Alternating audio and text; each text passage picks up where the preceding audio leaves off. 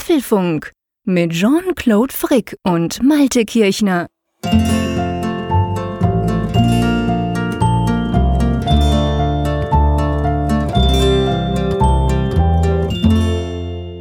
Herzlich willkommen zum Apfelfunk, genauer gesagt zur Ausgabe 102, äh, aufgenommen am 7. Februar, Mittwochabend, wie immer zur Apfelfunkzeit. Ich natürlich nicht allein in Bern, sondern mit mir zusammengeschaltet natürlich der liebe Malte an der Nordsee. Hallo. Hallo Jean-Claude.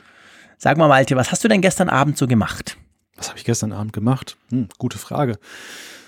Okay, dann war es nicht das gleiche wie ich. Ich hatte ehrlich gesagt gehofft, dass du das sagst. Das gibt mir so eine kleine Steilvorlage. Ich kann dir mal kurz sagen, was ich gestern Abend gemacht habe. Ich habe einer Rakete zugeschaut, wie sie gestartet ist. Ganz konkret eigentlich der Falcon Heavy von SpaceX. Wer nicht auf Twitter war in den letzten 24 Stunden, hat eine Chance, das vielleicht verpasst zu haben. Alle anderen sind wahrscheinlich kaum drum rumgekommen. Der Elon Musk hat ja mit seiner Raumfahrtfirma diese Falcon Heavy das erste Mal getestet. Das ist die momentan gerade größte Rakete, also die am meisten Nutzlast transportieren kann und die hat erstaunlicherweise beim ersten Mal gleich funktioniert. Man sagt ja in der Raumfahrt so, die ersten paar Raketen gehen alle mal hoch, aber ohne dass sie starten die hat geklappt und ja, Elon Musk wäre ja nicht der, der er eben ist, wenn er nicht dazu einfach noch eine spezielle Nutzlast ähm, eingepackt hat. Er hat ja einen Tesla Roadster in die Atmosphäre geballert, genau gesagt auf so eine ähm, Umlaufbahn Richtung Mars und Sonne und so. Ja, und das war ein Riesenevent gestern. Ich habe das im Zug zwischen Zürich und Bern, habe ich mir das angeschaut, den Livestream, da haben Millionen Leute zugeguckt. Und das war insofern spannend und darum eröffne ich den Apfelfunk damit. Wir sind ja auch alle Geeks und man sagt ja dem Elon Musk auch so ein bisschen nach, er sei so eine Art zweiter Steve Jobs. Zumindest was sein Ego anbelangt und seine große Klappe ist das definitiv. Und das war schon, das war schon ganz spannend. Also ich muss wirklich sagen, das war so wahrscheinlich der Mondlande-Moment für die Internetgeneration, die das ja nicht mitgekriegt hat. Also da haben unglaublich viel auch auf Twitter geguckt und es gab ganz klasse Bilder dazu und und und. Ja, und von Marketing versteht der Mensch was. Das Bild von diesem Tesla, der jetzt, der zuerst so um die Erde rum ist, da saß so ein Dummy drin, quasi locker flockig äh, mit, mit der Hand draußen, wie wenn er eben das Cabrio fahren würde. Das Ding fliegt jetzt um die Erde, beziehungsweise eben Richtung Mars das war schon irgendwie ein spannender Moment, fand ich, und auch was man technisch heute so machen kann.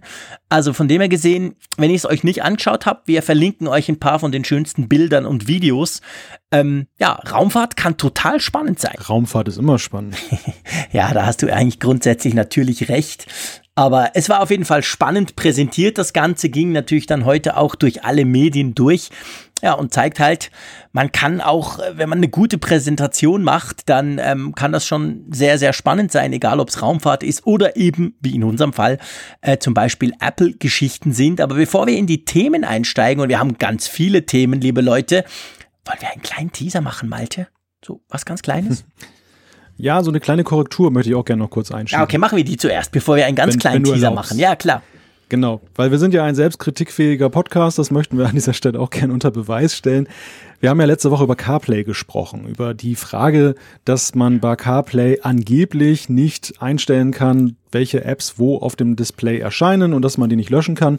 Und da haben uns findige Hörer aufgeklärt, dass das eben sehr wohl möglich ist. Nämlich es ist so, wenn man verbunden ist mit CarPlay, dann kann man im iPhone dann in den Einstellungen in der CarPlay-Option sich den Screen anzeigen lassen. Das Ganze ist so ein bisschen so wie das in iTunes ist, wo man ja auch dann auf dem Mac oder PC dann seine Apps rearrangieren kann. Und so genauso kann man auch bei CarPlay das machen. Allerdings, ich muss sagen, wir, wir beide haben ja CarPlay auch getestet. Also ich habe das nicht entdeckt in dieser Zeit und ich finde es auch ein ziemlich verschrobener Weg, das zu finden. Oder wie siehst du das? Äh, ja, das ist tatsächlich so. Es geht ja nur, wenn man das iPhone wirklich mit CarPlay verbunden hat. Also man kann nicht vorher irgendwo einstellen, ähm, diese App möchte ich dann bitte auf dem Car CarPlay Homescreen und die anderen nicht. Ähm, ja, also ich meine, CarPlay generell, also ich weiß nicht, wie es dir ging, als ich es getestet habe mit einem Hyundai Ionic Electric, einem ganzen coolen Auto und das hatte das eben. Ich meine, da gab es noch so wenig Apps, da, da bin ich ehrlich gesagt auch nicht auf die Idee gekommen, irgendwas zu verändern, weil der Screen war sowieso fast leer. Das mag jetzt heute ja. ein bisschen besser sein, aber ich glaube, es ist so ein bisschen symptomatisch. Wir zwei haben es nicht rausgefunden. Okay, kein Problem. Dafür haben wir unsere Hörerinnen und Hörer, die uns immer sofort gleich korrigieren. Das ist klasse. Aber ähm, ich meine, CarPlay selber, ich sag mal, wenn ich jetzt mein iPhone in die Hand nehme, da spielt ja CarPlay keine Rolle. Also ich habe ja nirgends, ich, ich, ich kann ja, ich kann ja nichts einstellen, auch nicht für den Fall der Fälle oder so. Das ist einfach wie, wenn es nicht vorhanden wäre. Und nur wenn man es dann verbindet und so, dann gibt's dann ganz wenige Einstellmöglichkeiten. Und das ist ja zum Beispiel eben was, was man Apple auch immer wieder vorwirft, weil bei Android Auto, da kannst du ja quasi auf dem Android Smartphone das Android Auto einfach starten und dann kannst du alles konfigurieren und machen auf deinem Screen. Und wenn du halt im Auto bist, dass das unterstützt, hast du es dann auf dem Autoscreen. Das ja. kannst du vorher machen. Und bei Apple ist es wirklich so, entweder beim Auto oder gar nicht. Genau, das ist, das ist ein ganz wichtiger Punkt. Und man soll ja eigentlich durch CarPlay das Smartphone weniger in die Hand nehmen. Und dadurch wird man ja mehr oder weniger dazu gebracht, es dann gerade dann in die Hand zu nehmen, wenn man es nicht in die Hand nehmen sollte. Nämlich, wenn es verbunden ja, genau. ist. Also meistens fährt man ja durch die Gegend und steht nicht irgendwo in der Gegend rum. Deshalb kam mir das auch ein bisschen abwegig vor, dann danach zu suchen. Aber gut, ist aufgeklärt, also man kann da was machen, man kann da auch Apps wieder runterlöschen, das ist kein Problem. Da haben wir beide einfach jetzt dann das nicht gewusst. Ja, und das sei an dieser Stelle einfach mal gerade gestellt, weil uns auch mehrere Hörer darauf hingewiesen haben. Ja, genau. Also vielen Dank für euer Feedback. Ihr habt uns das zum Teil auch ganz detailliert erklärt, wie ihr das macht bei euren Autos. Das ist eine coole Sache. Ja, ähm, bevor wir zu den Themen kommen, ein ganz kleiner Teaser später in dieser Sendung werden wir schöne, spannende und einfach absolut mega coole Details schon mal verraten. Nicht alle, aber schon mal ein paar betreffend unseres Hörertreffens und des Treffens von uns zwei, das wir ja in der Sendung 100 äh, in Aussicht gestellt haben für dieses Jahr. Da geht's in Riesenschritten vorwärts. So viel sei schon mal verraten. Ja, aber zuerst mal zu den anderen Themen, die sind nicht weniger spannend. Mit was, mit was äh, eröffnen wir quasi den Apfelfunk? Ja, ganz klar mit den Quartalzahlen. Denn das ist ja das Thema der Woche. Die Quartalzahlen für die letzten drei Monate wurden herausgegeben von Apple und die bange Frage natürlich, wie hat das iPhone 10 abgeschnitten? Aber es gibt noch ein paar mehr interessante Sachen darin zu finden. Wir analysieren das nachher. Genau. Mal. Dann ähm, wurde in der letzten Woche gab es einige, mh, einiges böses Blut oder Geschichten rund um App Store Rauswürfe. Da ist zum Beispiel Telegram aus dem App Store geflo geflogen. Ja, nicht gerade eine kleine und wenig benutzte App. Da werden wir mal drüber sprechen. Das analysieren, was da genau passiert ist iOS 11.3 Beta 2 ist da und es gibt zwei interessante neue Features. Genau, dann trudeln die ersten HomePod-Reviews ein. Bisher hatte man ja nur so ja, ganz grobe Überblicke lesen können. Jetzt wurden die Dinger wirklich getestet. Wir stehen ja kurz vor dem Verkaufsstart in den USA. Ab Freitag werden die Dinger ja zu kaufen sein und ausgeliefert. Drum gibt's jetzt die ersten Tests. Wir haben uns die mal alle angeguckt und geben mal ein erstes Feedback, was so die Tech-Blogger und Tech-Presse in Amerika von dem Teil hält. Jetzt sind wir an dem Punkt in unserem Skript, wo Apple zum Beispiel bei der Weltentwicklerkonferenz immer diese Programmpunkte nur mit so ja, Codewörtern belegt. Du kennst das sicherlich. Also wenn da neue Features vorgestellt werden, die ähm, dann noch geheim sind im Vorfeld, dann gibt es in diesem Schedule, in diesem, diesem Zeitplan dann immer irgendein Quatsch, der da drin steht an der Stelle. Jetzt muss ich mir auch irgendwas einfallen lassen.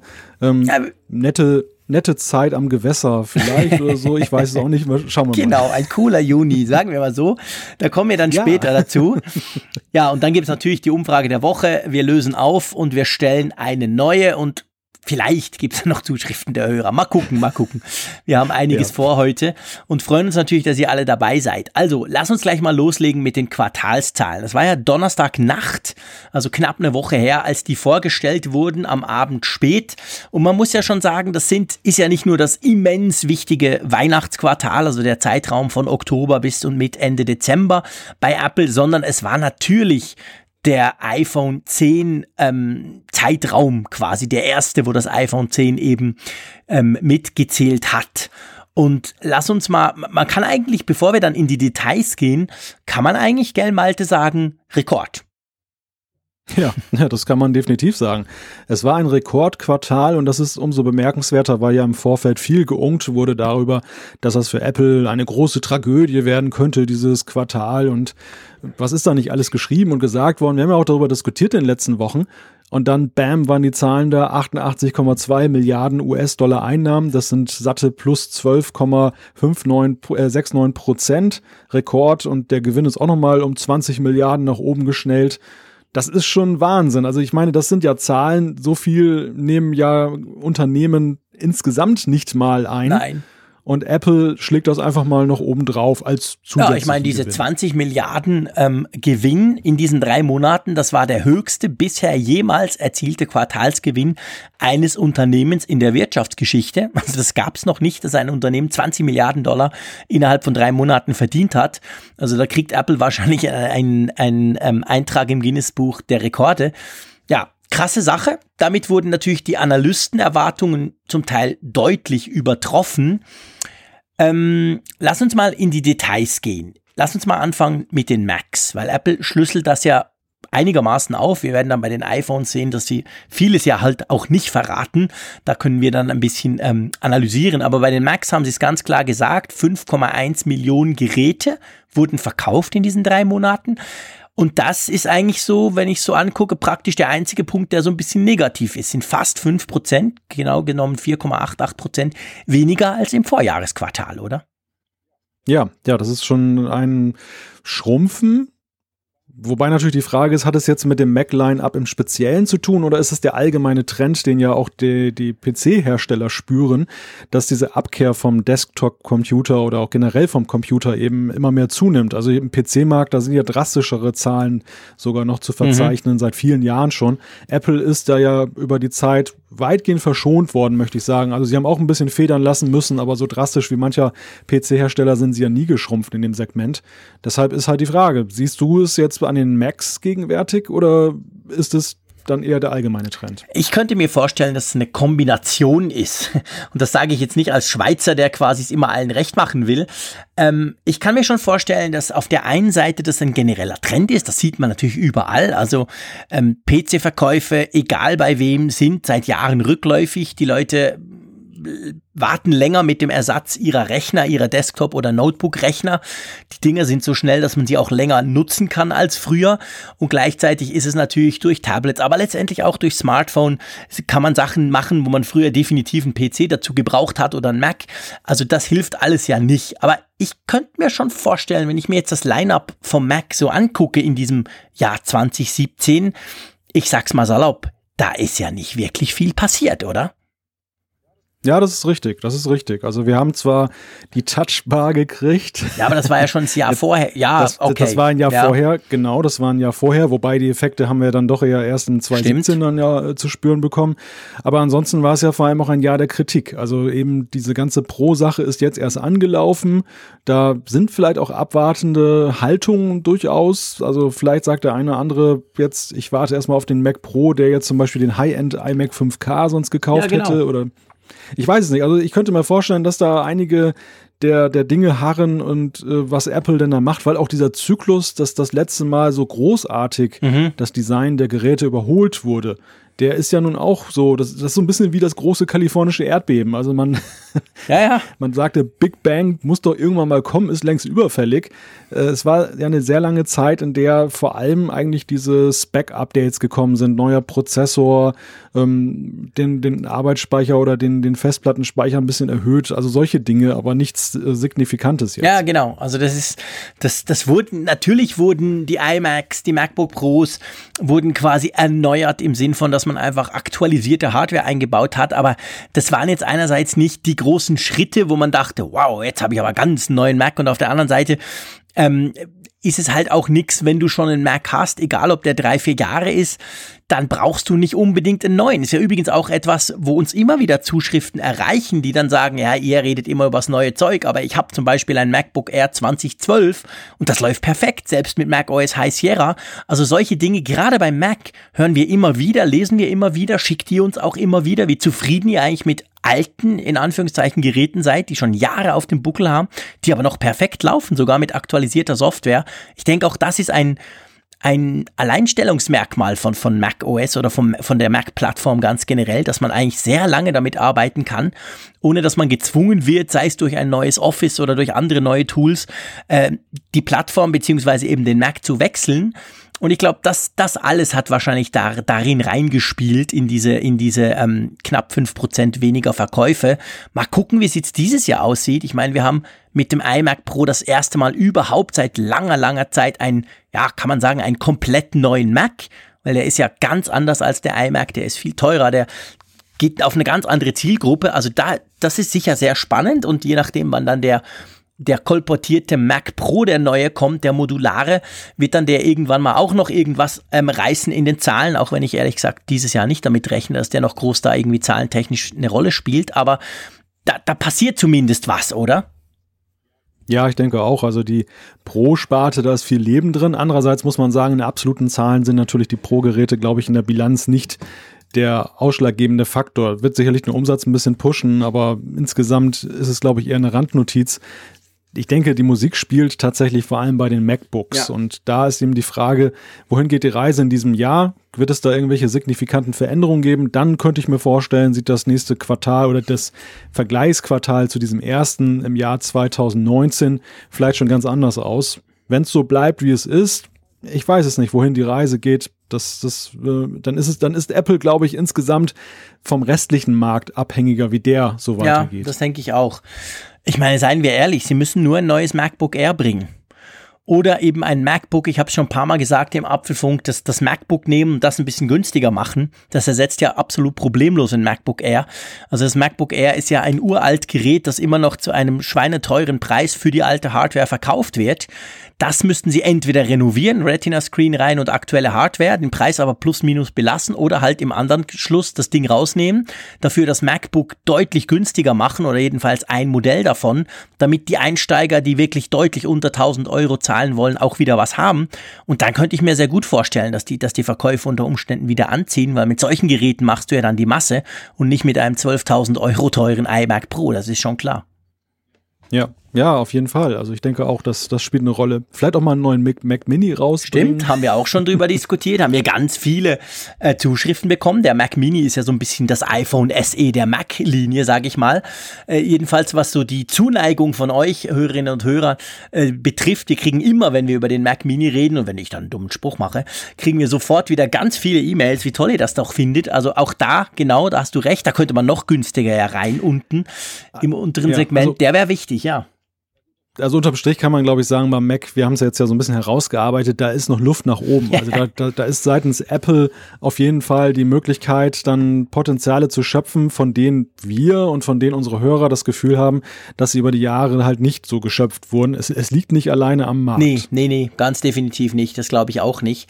Und Luft nach oben äh, ist nicht im Preis. Ich glaube, mit dem iMac Pro haben sie den Preis nach oben definitiv. Und dann kommt dann der Mac Pro, der wird wahrscheinlich auch nicht günstiger werden.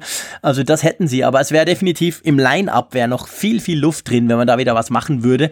Und ich erwarte das auch. Ich hoffe das auch für dieses Jahr, muss ich ganz klar sagen. Da erwarte ich nochmal Inputs beim Mac, beim Mac Line-Up. Hoffe ich sehr. Aber lass uns mal zu den iPads gehen, bevor wir dann natürlich zum ganz spannenden Punkt iPhones kommen.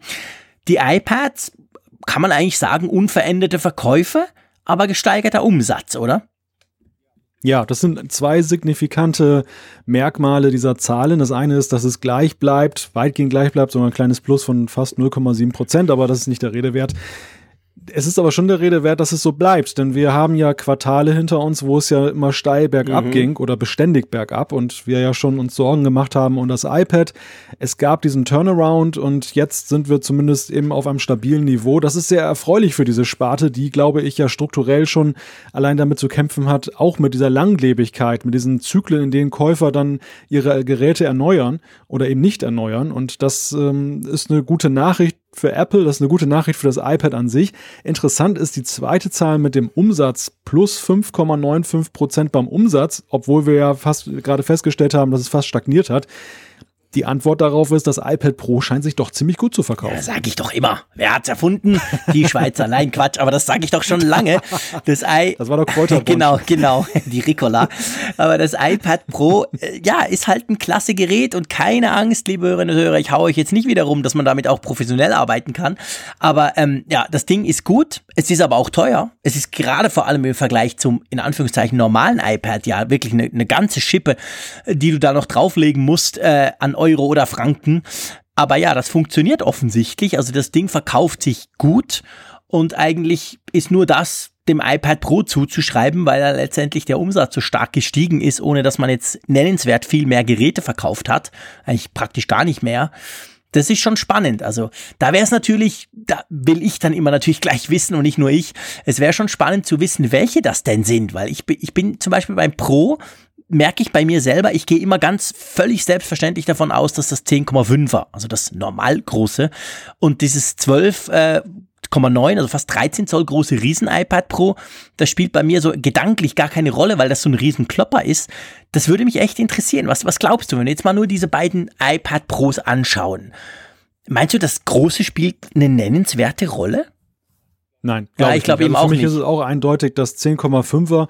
Ich denke, es sind viele da draußen, die lange Zeit ein 9,7 Zoll Gerät mhm. hatten und so wie ich dann auf eine größere Veränderung mal beim iPad gewartet ja. haben. Das war ja wirklich so, seit der R-Reihe sind die Veränderungen ja speziell gewesen. Es waren schon, sag ich mal, bemerkenswerte Veränderungen im Detail. Mhm. Es, es hing aber immer davon ab, was man davon nutzte. Es ist natürlich ja toll, eine Tastatur anschließen zu können und einen Stift benutzen zu können. Aber wenn man nicht darauf zeichnet, nicht darauf schreibt oder das einfach als Konsumdevice hat, dann hatte man wenig Grund zu wechseln. Ich glaube, diese 10,5 Zoll, auch wenn ich sie jetzt, ich habe ja auch das 10,5er mittlerweile. Ich finde sie nicht so signifikant mehr. Also ich, mhm, nee, das bin, ist fast kein ich, Unterschied. Ich, ja, ich möchte nicht sagen enttäuscht, aber ich, ich habe so, als ich die Zahl hörte, habe ich damals gedacht, wow, das ist doch irgendwie cool. Also ist der, der Footprint, die, die Größe ist nicht so viel ähm, immenser als bei dem 9,7er. Ja und trotzdem so viel mehr Diagonale, fand ich irgendwie faszinierend. In der Realität geht's eigentlich, aber ich glaube trotzdem, dass viele das bewogen hat, sich zu Weihnachten vielleicht so ein neues iPad mal zu gönnen, weil sie einfach gesagt haben, so, das ist doch mal irgendwie ein bisschen mehr als sonst. Ja, genau. Und das hat vielleicht dann eben den Ausschlag gegeben, dass wir dieses Umsatzplus ja, hier haben. Ja, das denke ich, das sehe ich genau gleich. Also ich könnte mir das genauso vorstellen. Ja gut, iPads, was denkst du, wenn wir jetzt schon bei diesen Kategorien sind, mal ein kleiner Ausblick, was wird da dieses Jahr passieren? Also ich denke, beim iPad äh, ist ganz klar sicherlich die Tendenz, dass dann die Ränder vielleicht noch ein bisschen dünner mhm. werden, dass wir Face ID bekommen. Und ähm, das ist natürlich verbunden mit der Frage, wie wird dann das auch softwareseitig dann genutzt? Also ein Punkt, den wir ja auch in Zuschriften bekommen haben mit Blick auf Face ID auf dem iPad, wir hatten es ja in der letzten Folge besprochen, war, wird dann auch die Multi-User-Fähigkeit kommen. Ich glaube, das ist ein ganz großes Ding und vielleicht kann man mit Face ID das sogar zum Alleinstellungsmerkmal des nächsten iPads deklarieren, auch wenn es technisch ja, ja auf den vorhergehenden Geräten schon möglich wäre, dass man einfach sagt, jetzt mit Face ID machen wir Multi-User endlich Realität, was sich ja schon viele auf dem iPad gewünscht haben, weil gerade in Familien ist es ja wohl so, dass dann auch dann mehrere Familienmitglieder das iPad nutzen und der Wunsch aber schon da wäre, dass nicht alle das auf das gleiche zugreifen. Ja klar, also ich meine, das ist eigentlich eine Funktion, die seit Jahren überfällig ist, seien wir ehrlich weil gerade bei einem Tablet, ich glaube, ein Tablet, das dürfte wahrscheinlich eines der Geräte sein, das noch am meisten von mehreren Leuten benutzt wird, gerade in der Familie. Also wir haben auch ein Familien-iPad. Und da muss ich immer gucken, dass nicht ganz alle Accounts von mir aktiviert sind, weil sonst die Kinder irgendwelchen Mist drauf machen. Also von dem her gesehen, ähm, da wäre es wirklich extrem wichtig. Stellt sich natürlich die Frage bei Face ID. Im Moment ist es ja auch auf dem iPhone so, auf dem iPhone 10, da kannst du ja nur ein Gesicht scannen. Im Unterschied zu, zur Touch-ID, wo du ja mehrere Finger, zum Beispiel auch die deiner Frau, scannen konntest, ist ja im Moment Face-ID ähm, quasi auf ein einziges Gesicht limitiert. Wenn Sie jetzt diese Multi-User-Fähigkeit zusammen mit Face-ID beim iPad Pro zum Beispiel in diesem Jahr einführen würden, dann müssten Sie ja da irgendwie nachbessern, oder? Ja, da müssen sie definitiv nachbessern. Das, das wäre natürlich die Grundvoraussetzung, dass das überhaupt funktioniert. Aber es ist jemand ja auch dann schon eine radikale Veränderung des gesamten Modells mhm. des, des, des iPads oder des iOS-Betriebssystems, was ja momentan wirklich knallhart auf einen Benutzer ausgelegt ja. ist oder auf einen genere generellen Benutzer, sage ich jetzt mal. Mhm. Also ein, ein eins für alles. Und äh, in dem Moment wäre es ja dann so, dass da Dinge auf dem Gerät schlummern, die einem verborgen bleiben. Was natürlich auch wiederum dann bedingt, dass, ja, wenn dann zum Beispiel irgendwie der Sohnemann oder die Tochter dann ganz viele Apps geladen hat, ganz viele Filme und ich sehe es aber nicht, weil es in dem anderen User-Account drin ist, dann ist natürlich auch dieses Management des Speichers wieder ein Thema, was dann in, in den Vordergrund rückt oder kann ich das limitieren, einstellen. Also so ganz so einfach wie im Sinne von jeder kriegt nur eigene Icons ist es ja dann doch nicht. Nee, nee, extrem nicht. Und wenn ich mir das so anhöre von dir, dann revidiere ich meine Meinung, das kommt dieses Jahr nicht. da bin ich ziemlich sicher. Ich glaube, die Hardware wäre nicht das Problem, definitiv. Ich meine schon jetzt, das iPad Pro ist ja ein unglaublich schnelles Device, ist ja oftmals schneller als ein MacBook Pro, äh, rein von der von der Prozessor-Power her und so. Das ist alles kein Thema und ich glaube, Face ID wahrscheinlich würde das auch hinkriegen.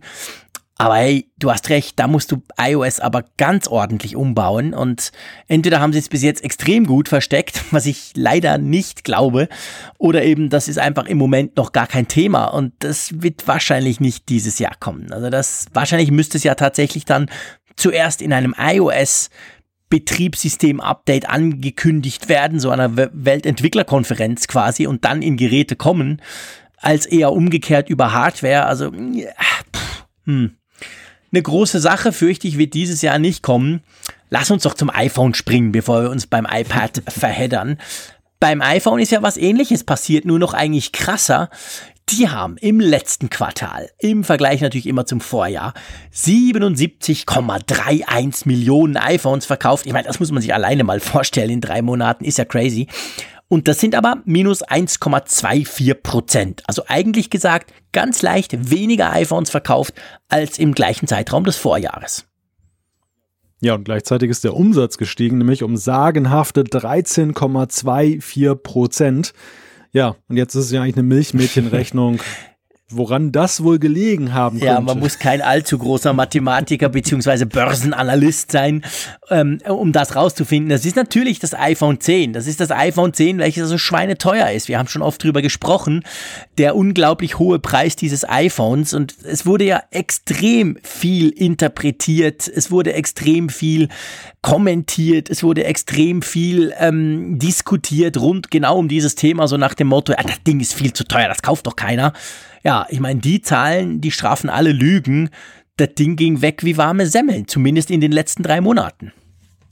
Ja, zumindest war es ein sehr erfolgreicher Marktstart für dieses Gerät und das allen Unkenrufen zum Trotz. Aber ich glaube, ich möchte fast behaupten, es ist wahrscheinlich nicht ein singuläres Phänomen. Denn wenn wir jetzt mal die Zahlen zusammennehmen, iPad und iPhone, dann lässt sich ja schon klar herauslesen, dass die Strategie von Apple hochpreisiger unterwegs zu sein, mit diesem Pro-Gedanken unterwegs zu sein, wo wir immer so ein bisschen auch ja mitunter skeptisch waren oder vielleicht ich mehr skeptisch war, ob denn die Rechnung am Ende aufgeht, ob es nicht einfach zu teuer ist, ob die Schmerzgrenze überschritten ist. Die Rechnung scheint aufzugehen. Also Apple ist nicht mehr so abhängig davon, die ähm, Geräte-Stückzahlen zu steigern. Wir sehen es ja hier, leichte Rückgänge stecken sie weg, Stagnation stecken sie weg und trotzdem können sie ihre, ihre Bilanzzahlen ja deutlich verbessern, einfach weil sie jetzt dann eben in anderen Sphären sozusagen unterwegs sind und die, die Nutzer gehen den Weg mit. Also diese Abstimmung mit den Füßen dagegen, die gibt es bis zu diesem Zeitpunkt faktisch nicht. Nein, definitiv nicht.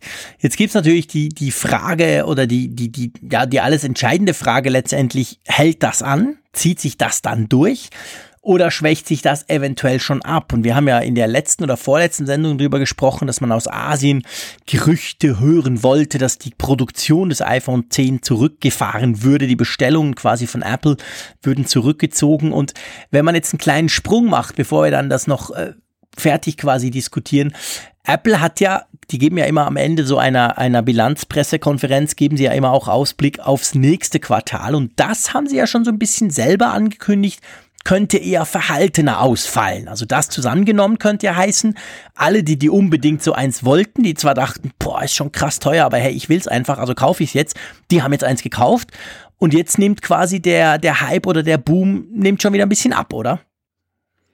Ja, sicherlich. Also die erste Welle ist abgeflaut. Das ist sicherlich so. Und Apple warnt ja auch, oder was heißt warnt, aber sie geben im Ausblick da dann ja diese entsprechenden Hinweise. Aber ich glaube, wenn das mit Pro nicht funktioniert, wenn es tatsächlich jetzt nur so ist, dass einfach die Early Adapter und diejenigen, die jetzt mal so in der Reihe waren, das, das so aufzufrischen, sich dann doch überwunden haben, dann bei trotz schon Schmerzen gesagt haben, ich kaufe dieses iPhone 10, auch wenn es höllemäßig teuer ist für mich, die, wenn das negativ ist, dann werden wir es allerdings wahrscheinlich erst so in Zyklus ein bis zwei Jahre sehen. Denn ich könnte mir vorstellen, wenn die Leute dann doch das irgendwie nicht so richtig verkraften können und wollen, dann nutzen sie die Geräte vielleicht noch ein Jahr länger. Dann, dann ist vielleicht dieser Refresh, der ja sonst immer so beim iPhone nach zwei Jahren eingesetzt hat, beim iPad vielleicht nach drei, vier Jahren, dass der vielleicht noch mal ein Jahr hinausgezögert wird. Zumindest beim iPad habe ich es bei mir selber in den letzten Jahren ja schon festgestellt.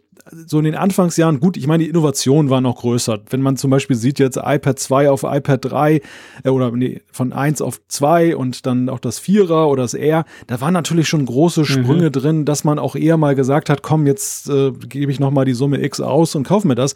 Aber es war ja auch wirklich günstiger. Es war ja wirklich so, du, du warst in dieser 500 Euro Preisregion irgendwo genau. unterwegs, wenn du jetzt so ein Standardmodell genommen hast.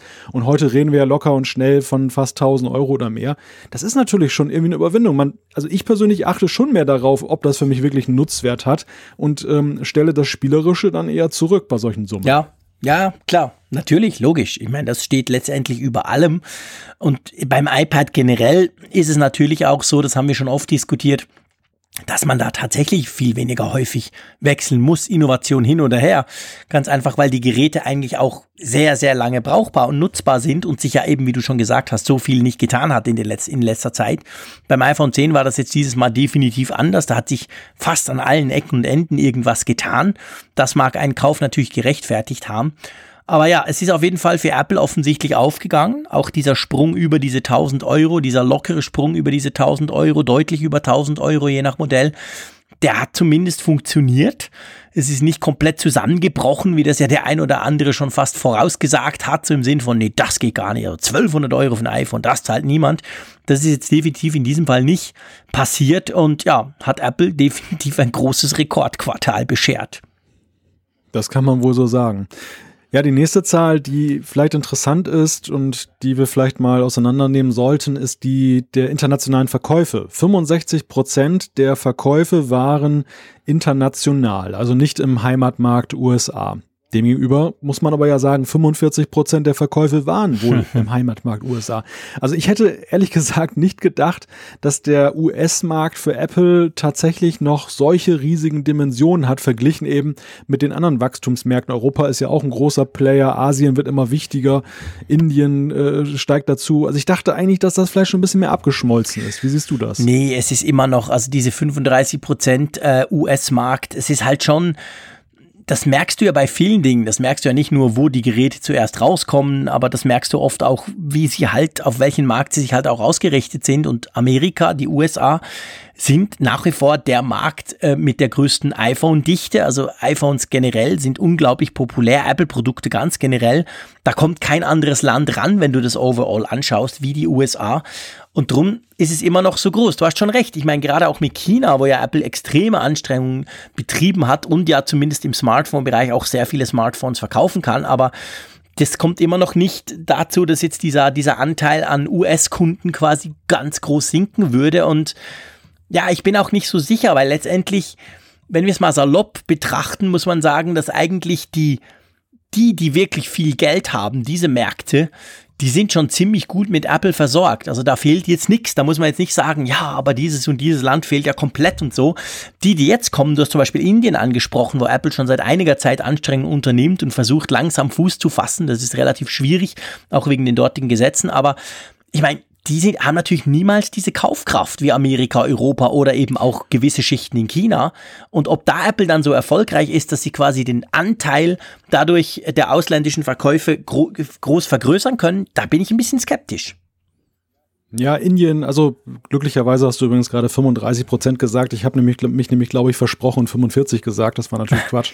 Äh, aber Indien, glaube ich, würde ich dir recht geben, spielt nicht so die große Rolle. China, da haben wir den Knick aber ja schon recht deutlich gemerkt in den Quartalzahlen, als es in China im dortigen Geschäft mal nicht so gut mhm. gegangen ist.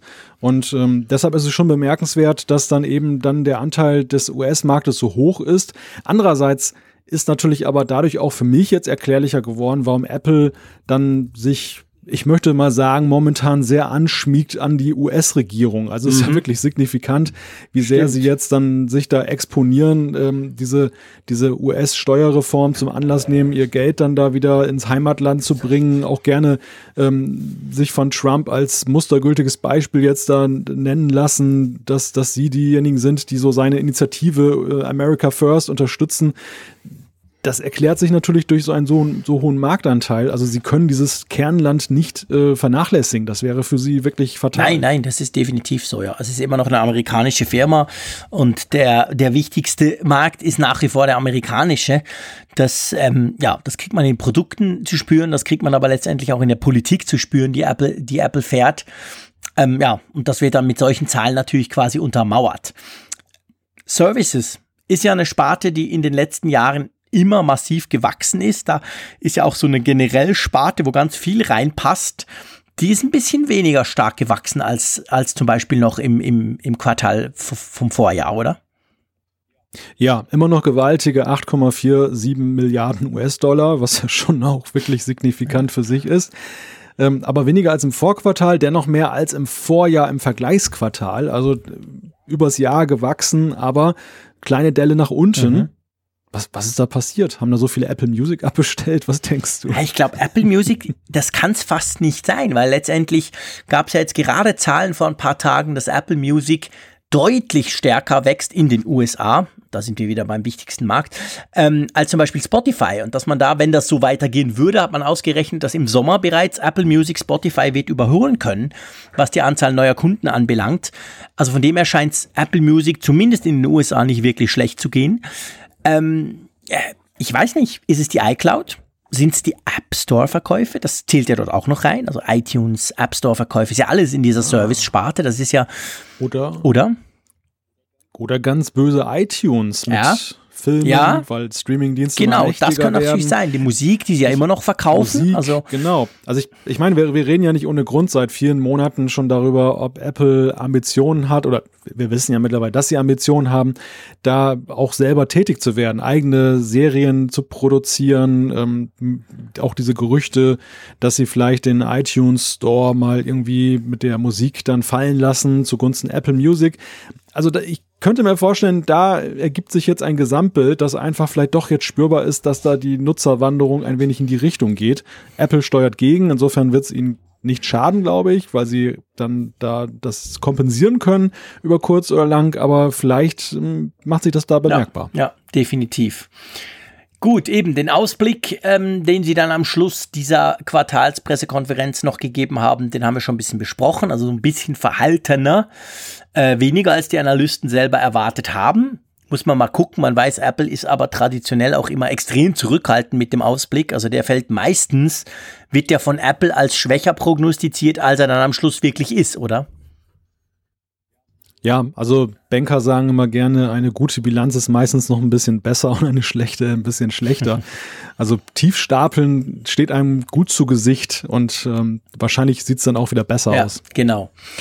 Ähm, dann gibt's ja noch so ein Thema, das ging auch ziemlich durch die Medien in den letzten Tagen. Diese Geschichte mit den Flatrates für Soft und Hardware. So nach dem Motto, also so das Netflix-Modell quasi. Ich zahle einen Betrag X der dann relativ hoch sein darf, äh, an Apple und kriegt dafür einfach jeweils neue Hardware, darf die dann immer austauschen oder eben auch App, das rundum sorglos Paket. Wie stehst du dazu? Das kam jetzt plötzlich so hoch. Ich muss sagen, das hat mich, habe ich vorher noch nie so richtig in Bezug auf Apple irgendwie groß gelesen gehabt. Ist das was Neues oder warum kommt das jetzt hoch? Ja, das ist eine gute Frage, woher das kommt.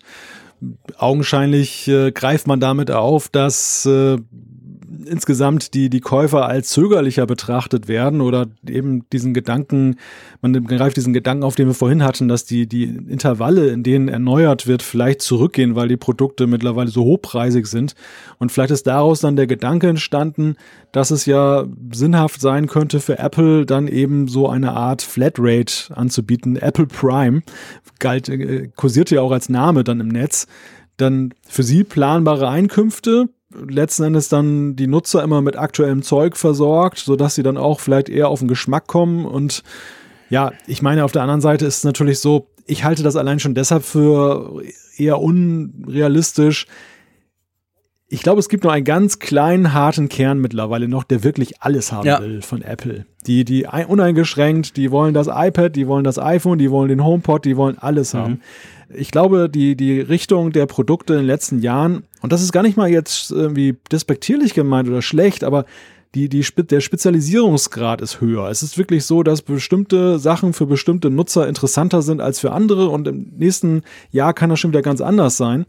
Aber eben deshalb ist, glaube ich, dieses allgemeine Verlangen, immer alles gleich neu zu haben, das, das ist vielleicht bei Herrn Frick und bei Herrn Kirchner irgendwie festzustellen, aber insgesamt weiß ich nicht, ob das so den, äh, die, die Masse bewegt. Ja, eben, das denke ich eben auch nicht. Ich kann mir auch nicht vorstellen, dass das, dass das genug Leute wollen, die dafür dann auch, ich meine, man kann ja mal kurz überschlagen, der Preis eines solchen Apple Prime Abos, der wäre dann wirklich der wäre auch heftig, also das, das wäre kein Schnäppchen, wenn du das wirklich willst, je nach, je nachdem, was da alles drin ist, aber ähm, kann ich mir auch nicht so recht vorstellen. Ist vielleicht natürlich für Analysten eine schöne Vorstellung. Man sieht es ja im App-Bereich, sieht man es ja schon länger. Da geht's ja, leider muss man eigentlich auch sagen, sehr oft in die Richtung, dass Apps, die man zum Beispiel vorher noch kaufen konnte für vielleicht 7, 8, 9 oder auch mal 10 Euro, jetzt dann plötzlich ein Abo-Modell kriegen, wo es dann vielleicht 8 Euro äh, pro, pro Monat kostet oder 5 oder 3. Auf jeden Fall nach kurzer Zeit deutlich teurer, als wenn du das Zeug kaufst.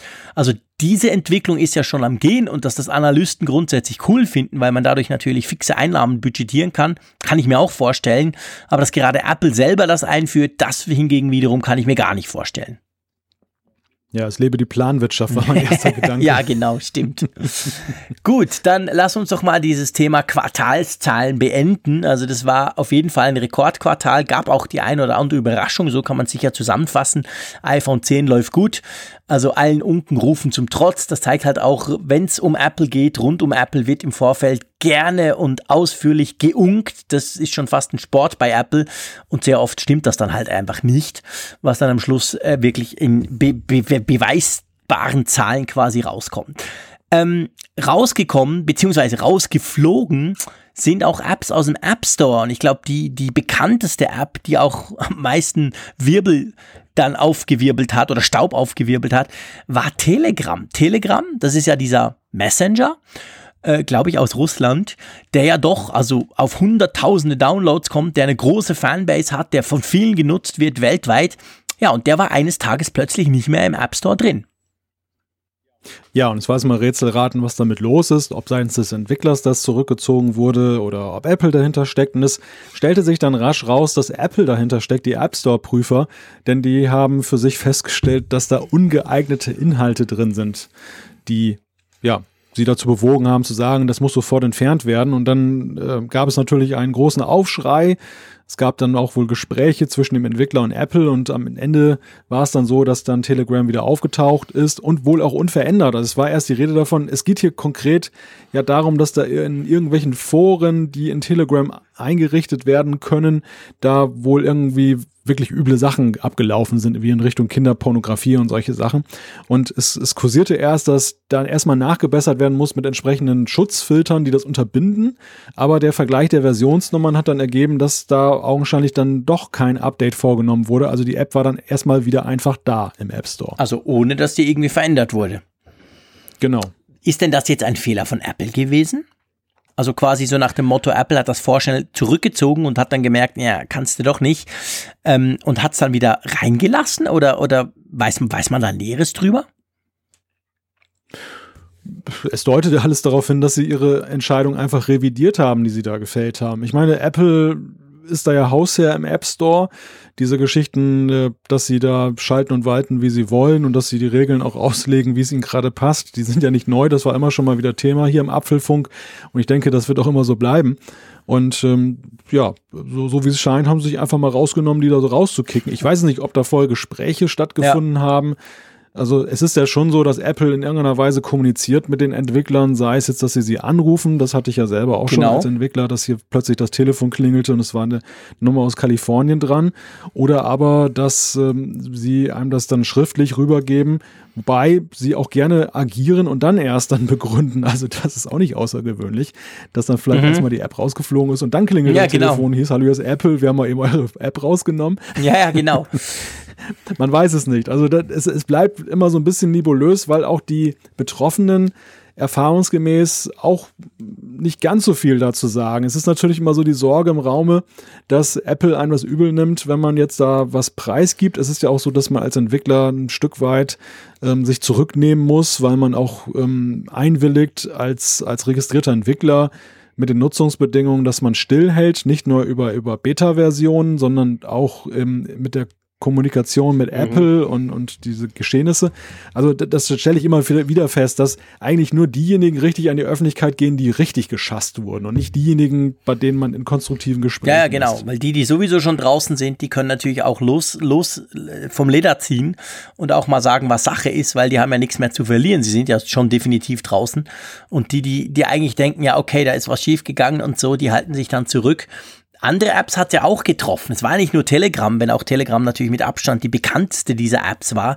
Da ging es um Emojis. Also offensichtlich, und das ist ja schon, muss man sagen, eine schräge Nummer, korrigier mich, äh, aber offensichtlich ging es darum, dass wenn du in einer App, zum Beispiel im App Screenshot, den du ja im App Store drin hast oder so, wenn du da ähm, zum Beispiel Emojis angezeigt hast, die Apple-eigenen Emojis, die du ja zum Beispiel per Tastatur aufrufen kannst, dann konntest du da rausfliegen, weil Apple gesagt hat, hey, ihr verletzt unser Copyright.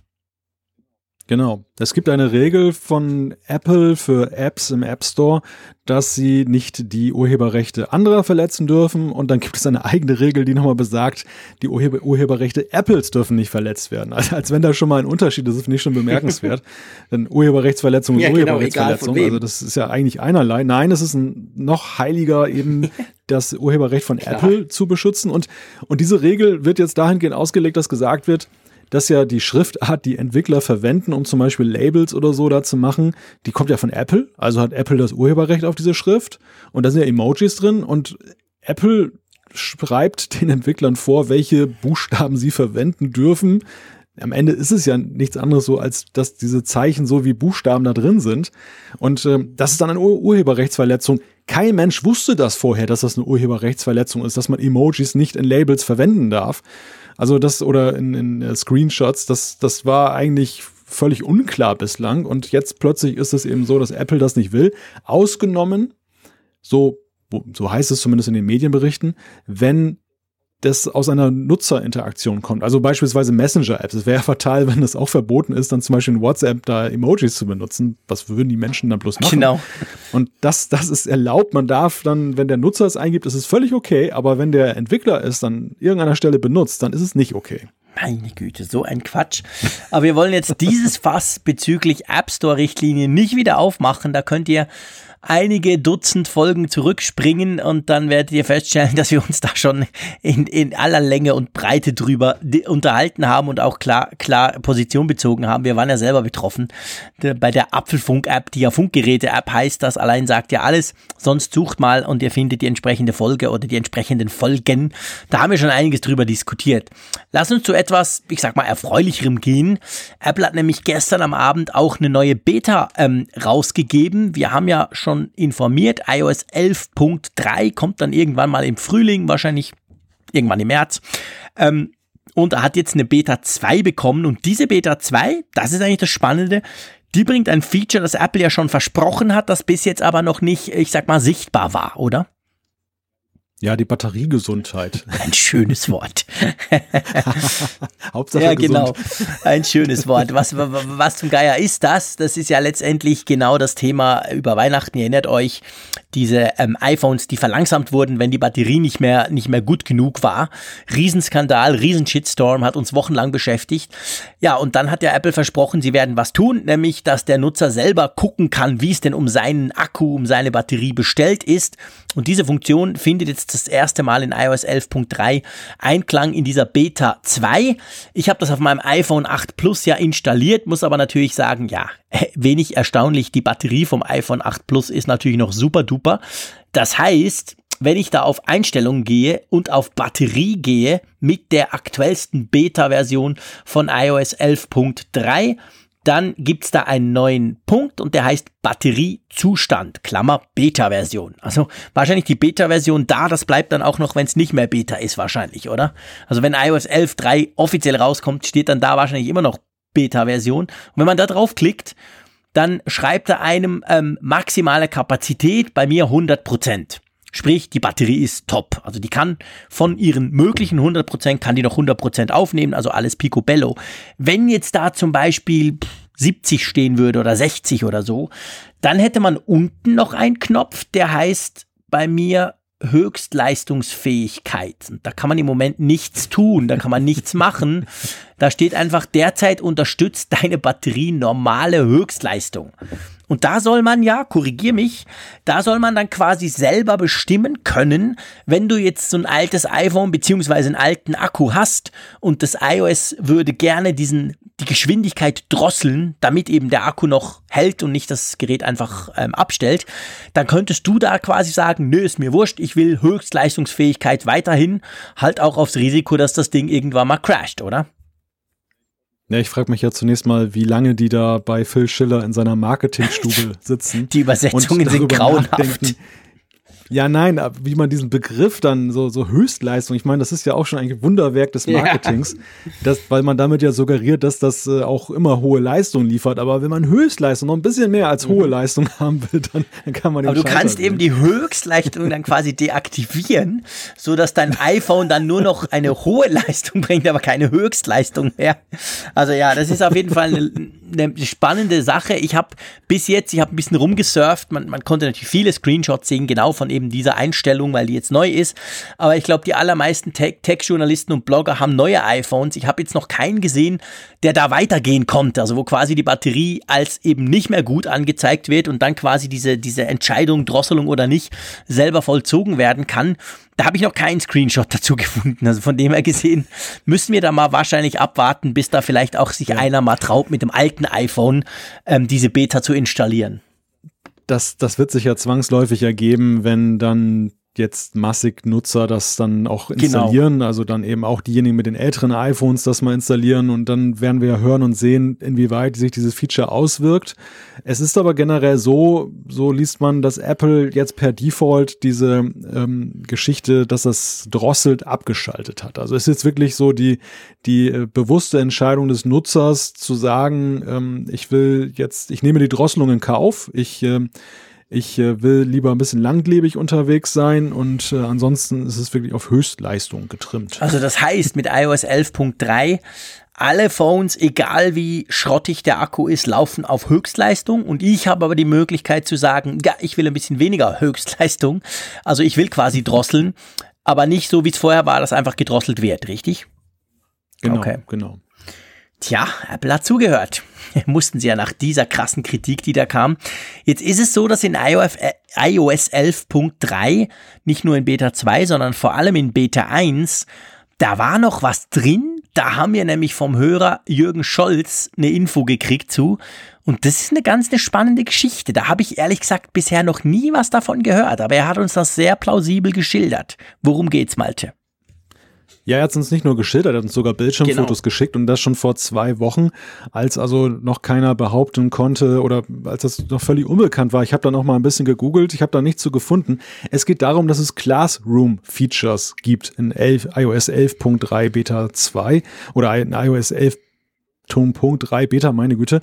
Ähm, was sind das für Features? Was, was hat es damit auf sich? Also es geht darum, dass man letztendlich das iPad dann eben auch in Klassenverbänden nutzen kann. Man hat einen Lehrer vorne, der kann dann so ein bisschen steuern, was die Schüler dürfen und was sie nicht dürfen. Der kann sich aufschalten auf die Geräte und ähm, das ist ja schon eine interessante Entwicklung. Es gibt ja nun diese iPad-Klassen. Es, es gibt äh, auch von Apple ja sehr gepusht eben dass sie eben in, in Bildungseinrichtungen dann auch mit ihren Geräten vertreten sind.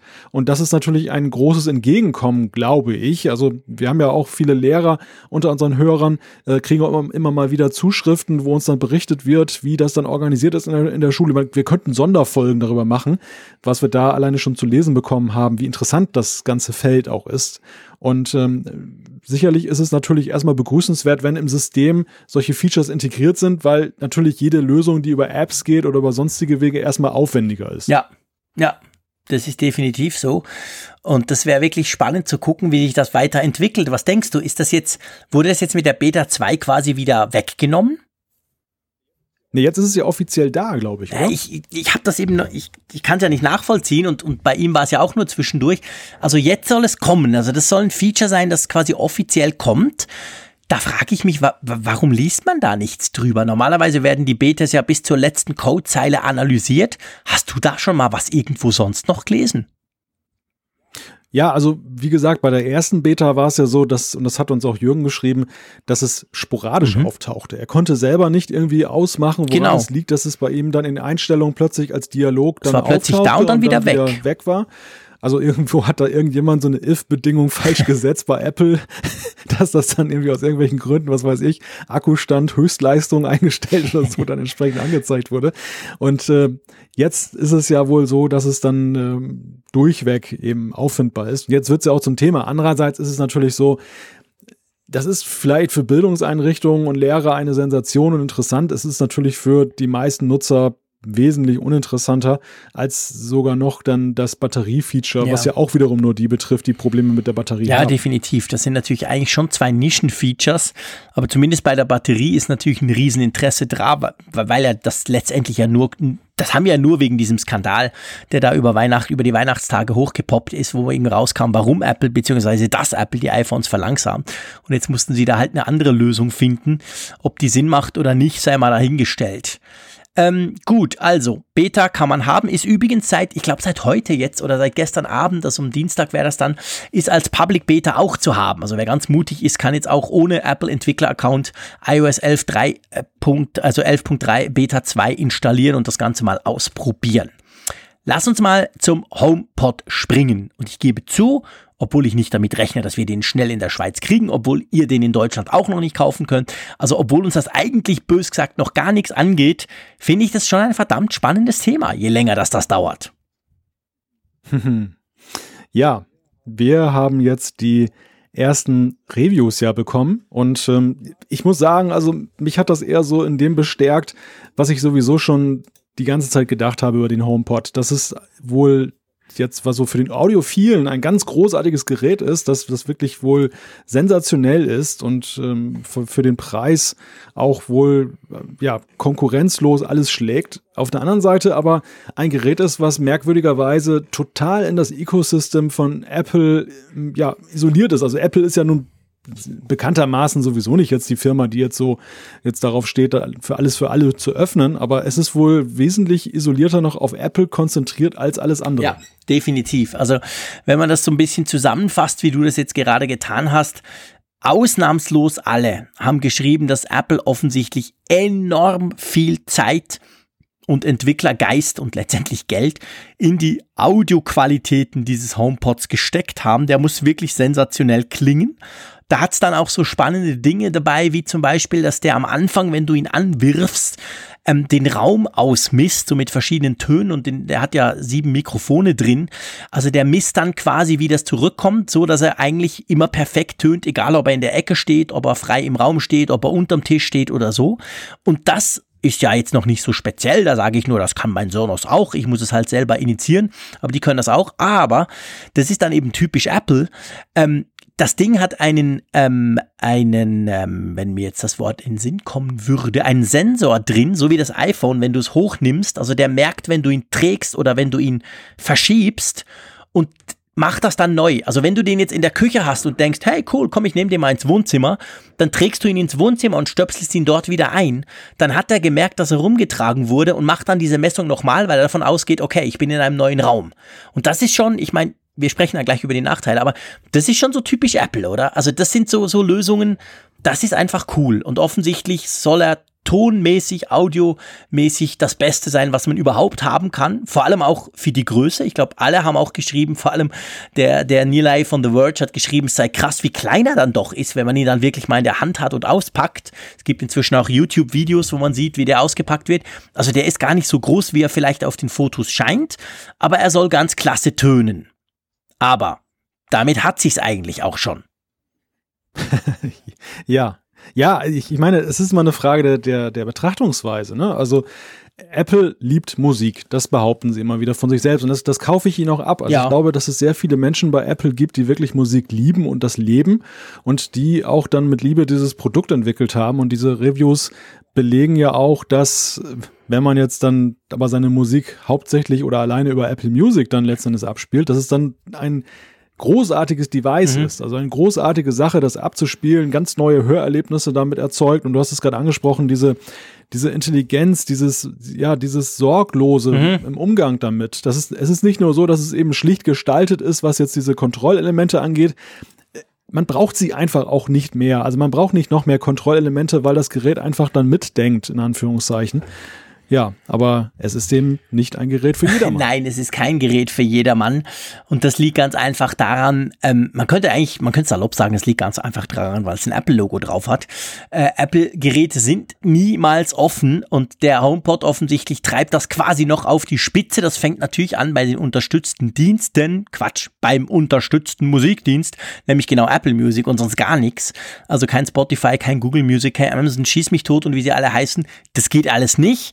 Natürlich, Klammer auf, man kann natürlich mit Airplay von seinem iPhone auf den, auf den HomePod spielen und dadurch dann quasi alles ausspielen, aber das ist natürlich nicht der Witz eines solchen intelligenten, smarten Lautsprechers. Also der kann schon mal nur Apple Music. Und es geht ja noch viel weiter. Also ich meine, Apple Music ich habe das auch schon hier erwähnt, ich bin ein großer Fan davon. Ich habe Spotify verlassen, bin inzwischen ausschließlich auf Apple Music unterwegs, bin super happy damit. Das funktioniert, das ist perfekt. Aber ähm, es geht natürlich noch weiter. Den HomePod kannst du nur mit einem iOS-Gerät einrichten. Also das heißt, wenn du kein iPhone hast, wenn du ein Android-Smartphone hast und zum Beispiel Apple Music, was ja durchaus geht, dann kannst du das Ding gar nicht einrichten. Also da, das braucht schon mal dafür ein iPhone, damit das geht mit dem, mit dem W-Chip, den hältst du das einfach dran, das geht ganz schnell offensichtlich, super easy, aber äh, da geht's schon weiter. Und also das ist schon extrem im Apple-Ökosystem gefangen, schreiben viele, die jetzt diese Tests veröffentlicht haben. Ja, und dann ich denke, das ist auch ein ganz ein wichtiger Punkt. Also das mit dem Gefangen und den, der, der nur Apple Music, das erstaunt mich ja persönlich nicht. Ist ja, wie gesagt, ist ja ein Apple-Gerät. Das macht Apple meistens so. Aber ähm, ja, dann kommt eben Siri und da sind wir dann bei dem Punkt, das kann man jetzt hier einfach auch mal sagen, am 7. Februar, was wir schon lange gesagt haben, was ja sogar Apple an der Entwicklerkonferenz im Juni eigentlich durch die Blume ziemlich klar gesagt haben, so, da ist Siri drauf und hey, Siri kann aber nicht so viel. Das hat ja Apple eigentlich selber gesagt. Sie, sie sagen ja, es ist kein Smart Speaker wie Alexa oder Amazon Home, Ach Quatsch, Google Home, sondern ähm, man kann ihn zwar sprachsteuern, aber das konnten jetzt die Tester alle feststellen, Siri ist da ziemlich dämlich drin, oder? Ja, das ist richtig und ich wollte gerade noch einen Schritt zurückgehen, aber eigentlich können wir hier auch eine Brücke schlagen zwischen diesen beiden Punkten, denn nach meinem Eindruck ist es so, dass Apple sich aber auch mehr oder weniger bewusst dieser Vergleichbarkeit entzieht. Also diese Frage, warum sind sie so rigide in der, in der, Reduzierung auf Apple Music, auf dieses eigene Ecosystem? Ähm, während sie ja, du hast zwar gesagt, klar, das ist der Apple-Weg, das ist sicherlich richtig. Apple ist da stringenter unterwegs, was eigene Dinge angeht, als mhm. andere Hersteller, ganz klar. Aber auf der anderen Seite finden wir auch genauso viele Beispiele dafür, dass sie eben ja auf der iOS-Plattform durchaus auch offener geworden sind für vieles. Dass sie eben, dass das, das ist ja, man kann es daran festmachen, zum Beispiel Anruf-Apps, dass die eben dann letzten Endes dann auch dann ähm, sich dann so melden können, nicht mehr per ja. Push-Notifikation, sondern richtig mit der Anrufanzeige. Und das geht über viele andere Dinge auch.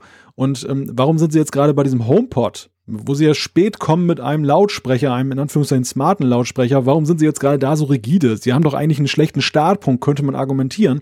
Aber ich möchte fast behaupten, die machen das absichtlich, weil sie gerade nicht in diese Vergleichbarkeit ge äh, gezogen werden wollen. Sie haben ja von Anfang an gesagt, das ist, das ist nicht jetzt eine Konkurrenz zum Echo. Das ist was Eigenes, das ist was Spezielles. Und sie unterstreichen diesen Anspruch damit, dass sie eben diese, diese Vergleichbarkeit ganz schwierig machen. Sie müssen sich dem trotzdem stellen, denn die Reviews, die, die sind ja doch auch teilweise in die Richtung gegangen, dass ja, man gesagt alle. hat, da wird dann die Analogie gezogen. Aber äh, so, Apple ist da, glaube ich, mit sich selber einfach im Reinen und zufrieden, weil sie für sich sagen, nein, nein, das ist, das ist nicht vergleichbar.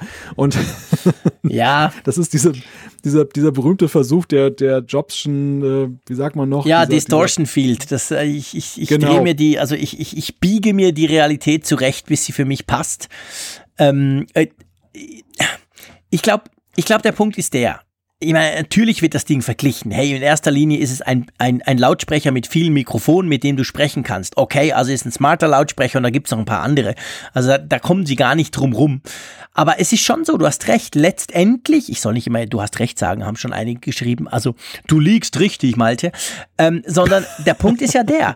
Eigentlich ist das Ding so eine Art super, super weiter, Weiterentwicklung von diesem, wie hieß er denn? Es gab doch mal diesen diese Boombox von Apple. Erinnerst du dich, wo du quasi das iPhone Ach oder Gott. den iPod ja. oben drauf stecken kannst, noch mit dem 30-Pin-Connector mhm. und dann hattest du eben schönen Sound. Und das war ja auch so ein Teil, der hat damals, das war 2000, also schon lange her, der, der, hat damals super gut geklungen. Der war riesig, der war klobig, der war krass, der war, der war audiophil, der war wirklich audiomäßig ganz, ganz top. Aber schon damals gab es Bluetooth-Lautsprecher. Es gab Lautsprecher, die du mit Kabel verbinden konntest an jedes andere Gerät. Und dieses Ding war quasi so, das geht nur mit dem iPod. Da gab es noch gar kein iPhone. Also den konntest du nur mit dem iPod brauchen, sonst mit gar nichts. Und das ist so ein bisschen hm. in dieser Tradition gesehen quasi. Der, der HomePod, ja, ja, den kannst du wirklich nur mit Apple brauchen, sonst mit nichts. da muss ich dann mal wiederum sagen, ich gebe dir recht. also ich, ich empfinde auch den HomePod, so wie er sich gegenwärtig präsentiert, als verlängerten Arm von Apple ja. Music. Das ist wirklich so ein, ja, fast schon Promotion-Element für Apple Music, dass man sagt, wir sind nicht nur der bessere Streaming-Dienst, also aus der Anschauung von Apple, sondern wir haben auch eben den cooleren Lautsprecher, um das Ganze ja. abzuspielen. Und das geht eben nur mit Apple Music, weil äh, das ist so toll, das funktioniert nur zusammen und nicht mit irgendwelchen anderen Kram. Und das ist, das ist so die Denke, die hier so transportiert wird, mhm. eben durch diese dieses rigide Anwenden von, von Ausschließeritis. Ja, ja. ja ganz genau. Und, und äh, ja, sie, sie nehmen halt in Kauf, dass sie mit diesem Gerät jetzt zumindest in, am Start keinen signifikanten Marktanteil gegen die Mitbewerber erreichen werden. Das muss man nee. ganz klar so ja. sagen. Also es, es ist ja eben so, man kann es drehen und wenden, wie man will. Die, die Meinung über smarte Ge Geschichten, Spracherkennungsdinger gehen ja auch weit auseinander. Also da ist ja beileibe, die haben ja beileibe nicht nur Freunde und, und hier versteckt sich Apple noch mehr in eine Nische, weil sie nicht mal gleichziehen, nicht mal den Anspruch erheben, gleichzuziehen, ja zum Beispiel mit den Amazon-Produkten. Und das ist eine interessante Strategie, finde ich. Also das ist schon, das ist fast noch mehr so, finde ich, jetzt kommt es rüber wie Hobby als das Apple TV, weil das Apple TV war ja irgendwie noch halbwegs mhm. offen. ja, schon. das stimmt. Es war zwar auch nur selektive Partner für, für aber es gab Apps, wenigstens Partner. Eben, genau, es gab Partner. Es war nicht so in, in sich geschlossen und mit sich selber nur und zufrieden. Trotzdem, es macht den HomePod an und für sich nicht schlechter. Ich sag's mal so, weil sehr viele schreiben, Siri ist mit dem wenigen, was sie kann, ist sie durchaus trotzdem schon sehr brauchbar. Du kannst zum Beispiel auch, auch iMessage oder SMS verschicken. Das macht sie dann über dein iPhone, das funktioniert, sie liest dir auch welche vor. Also sie kann schon einige smarte Dinge. Ich habe einen Bericht gelesen, wo einer das ziemlich genau verglichen hat, so mit dem ersten Google Home zum Beispiel, diesem, diesem äh, smarten Lautsprecher von Google, der natürlich nicht annähernd so gut tönt. Der konnte nämlich am Anfang auch ganz viel nicht. Der konnte dir keine Kalendereinträge vorlesen. Der konnte ganz viel nicht. Das kam dann alles. Und der eine hat dann geschrieben, ja, hey, das ist ja vielleicht erst der Start. Also quasi, wir haben jetzt hier mal die Hardware, die ganz klasse, super toll ist. Die Software, wie leider so oft bei Apple in letzter Zeit, hinkt da noch schwer hinterher. Das heißt aber nicht, dass das nicht eventuell noch kommt. Also von dem her gesehen, so wie AirPlay 2 ja auch noch kommen muss, das ist ja auch noch nicht drin, könnte es natürlich sein, dass, dass Apple Siri da konsequent aufbohrt, weil die Tester haben alle gesagt, Siri auf dem iPhone kann unglaublich viel mehr und ist letztendlich dadurch viel, viel Sinn nutzbarer als Siri im HomePod. Also Apple, wir haben ja schon oft über Siri diskutiert, ihr kennt auch meine Meinung dazu. Ich bin der Meinung, Siri hängt deutlich hinter den anderen Sprachassistenten her, generell gesehen, aber beim HomePod wird Siri selber nochmal quasi beschnitten und kann noch viel weniger, als Siri eigentlich könnte. Und das ist, glaube ich, etwas, das könnte Apple relativ einfach ändern. Also ich meine, Siri ist Siri, oder? Das ist richtig, aber ich meine, auszuschließen ist es natürlich nicht, dass Apple in der Software dann so dramatisch nachbessert. Historisches Beispiel ist ja sicherlich dann WatchOS 3. Mhm was dann ja auch dann die, die Apple Watch, wir haben ja beide gesagt, quasi neu erfunden hat. Und das sehe ich bis heute so. dass das hat dieses Produkt ja auch irgendwie auf einen ganz anderen Pfad gebracht. Auf der anderen Seite ist es so, bei der Apple Watch in der Grundtendenz, viele Dinge, die da drin waren, waren von vornherein da. Und der HomePod sagt von vornherein Nein zu vielen mhm. Dingen an dieser Stelle. Und ich glaube, dieser, dieser Eindruck, der hier jetzt entstanden ist, der, der verfestigt sich erstmal. Also mhm. ich glaube nicht, dass man jetzt bei einem laufenden Produkt plötzlich dann sagt, von wegen, oh, jetzt kann Siri so viel drastisch mehr und jetzt kann man Spotify auch noch mit drauf abspielen und so weiter und so fort. Also so, sozusagen eine Korrektur völlig vom äh, ersten Konzept ich glaube, wenn sie das tun, dann ist es eigentlich schon der HomePod 2. Dann, dann ist es wirklich so, dann verkaufen sie es mit neuer Hardware, denn das, das finde ich schon ziemlich drastisch. Wie, wie willst du das aus den Na. Köpfen jetzt wieder rauskriegen, dass das so auf Apple reduziert ja, ist? Ja, ich, ich glaube, ich glaub, wir müssen zwei Dinge unterscheiden. Das, das finde ich ganz wichtig. Also das mit der Offenheit, die kommt nicht. Jede Wette. Punkt. Das wird nicht kommen. Spotify wirst du auf dem HomePod niemals native unterstützen. Punkt. Da lege ich absolut meine Hand ins Feuer können wir dann am 30. Juni drüber sprechen, live. Ähm, sonst schulde ich dir eine Flasche Wein. Also das wird nicht kommen. Da bin ich ganz überzeugt. Und auch nicht mit dem HomePod 2, 3 oder 4, weil das will Apple einfach nicht. Punkt. Warum soll ich Spotify unterstützen? Warum soll ich iMessage auf Android bringen? Das machen sie nicht. Das ist nicht Apple. Aber das andere, das Siri, also das, die, ich sag mal, gewisse intelligente Funktionen, die ja letztendlich so ein Smart-Lautsprecher überhaupt erst ausmachen, dass das nicht noch zusätzlich aufgebohrt werden könnte, da habe ich schon eher das Gefühl, da kommt noch einiges, weil es ist ja jetzt nicht so, dass Siri nur ausschließlich brauchbar ist, um Musik zu spielen, im Sinn von spiel mir die Playlist, spiel mir was, äh, Sommermusik, spiel mir Joe Cocker oder so. Das kann sie natürlich, aber sie kann ja jetzt schon mehr. Man kann Timer stellen, man kann ähm, nach dem Wetter fragen, man kann eben, wie gesagt, zum Beispiel Nachrichten verschicken oder vorlesen lassen.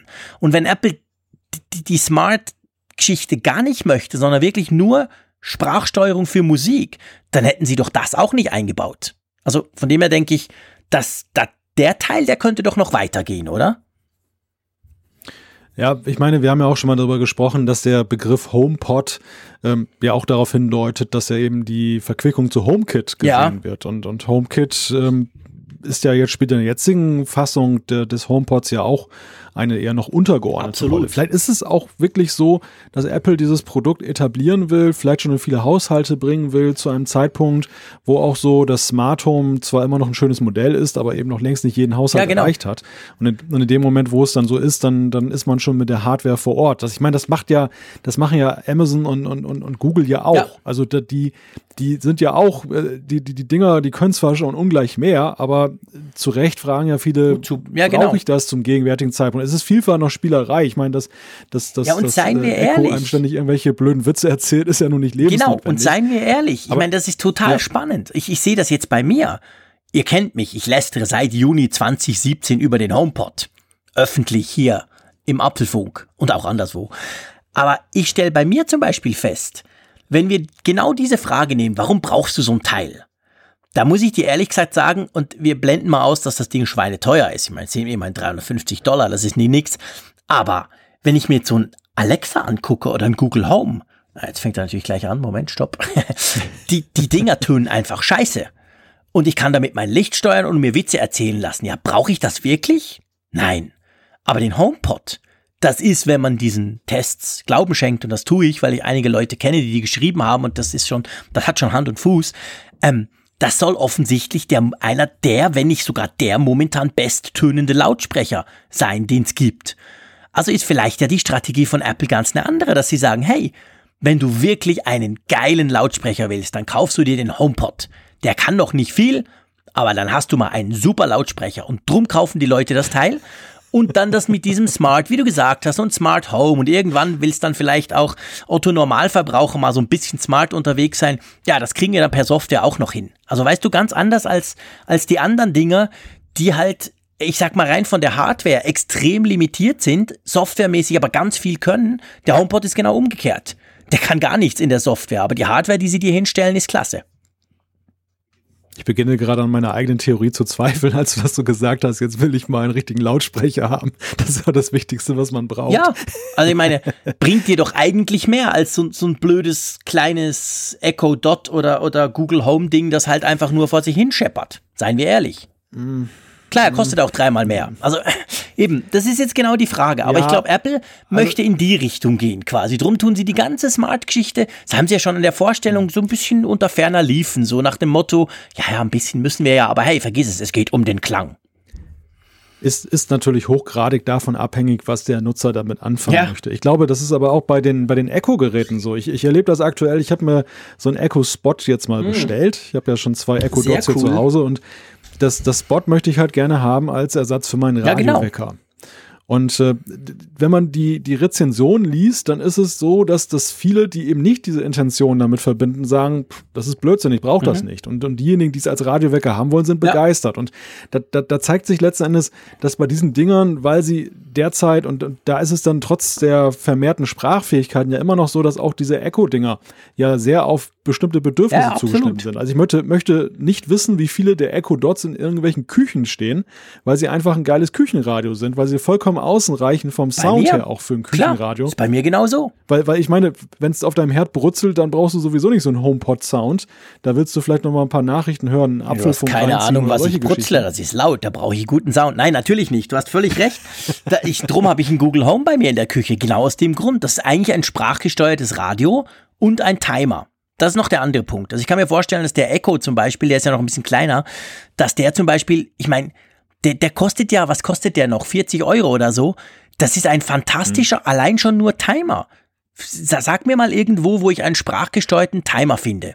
Wo ich einfach beliebig viele, kann man ja inzwischen dank, einem Software-Update, beliebig viele ähm, ähm, Timer stellen kann. So lange dürfen die Kids noch mit dem iPad gamen, so lange braucht mein Ei, so lange braucht mein, mein Kuchen etc. Das brauche ich ständig. Also von dem her, du hast du schon recht. Das ist dadurch, dass ja. sie so günstig sind, kann man dann quasi sagen, hey, aber komm, der kann, der Rest ist alles Mist, aber das brauche ich und dafür zahle ich auch nicht so viel. Das ist natürlich schon ein starkes genau. Argument für die ganz kleinen Dinger.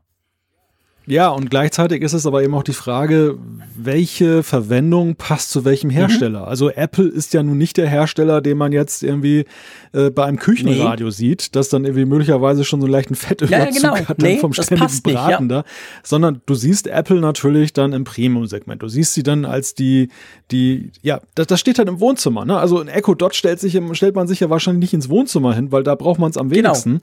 Und da steht dann aber dieser da, ja, thronhaft königlich steht dann dieser HomePod da im Raum und ähm, ist einerseits nett anzusehen, also ist auch ein Stück weit so ein, so ein Dekorationsgegenstand und gleichzeitig ist er mit einem super Wumms-Sound dann auch da präsent und äh, untermalt die Party oder genau. was weiß ich, da den, den Klassikabend. Da, da, da passt Apple halt ja, hin. Genau. Ne? Ich meine, da, die passen nicht ins Badezimmer, die passen nicht ins Schlafzimmer, nee. aber die passen ins ja. Wohnzimmer. Und da darf es dann auch 350 Euro kosten.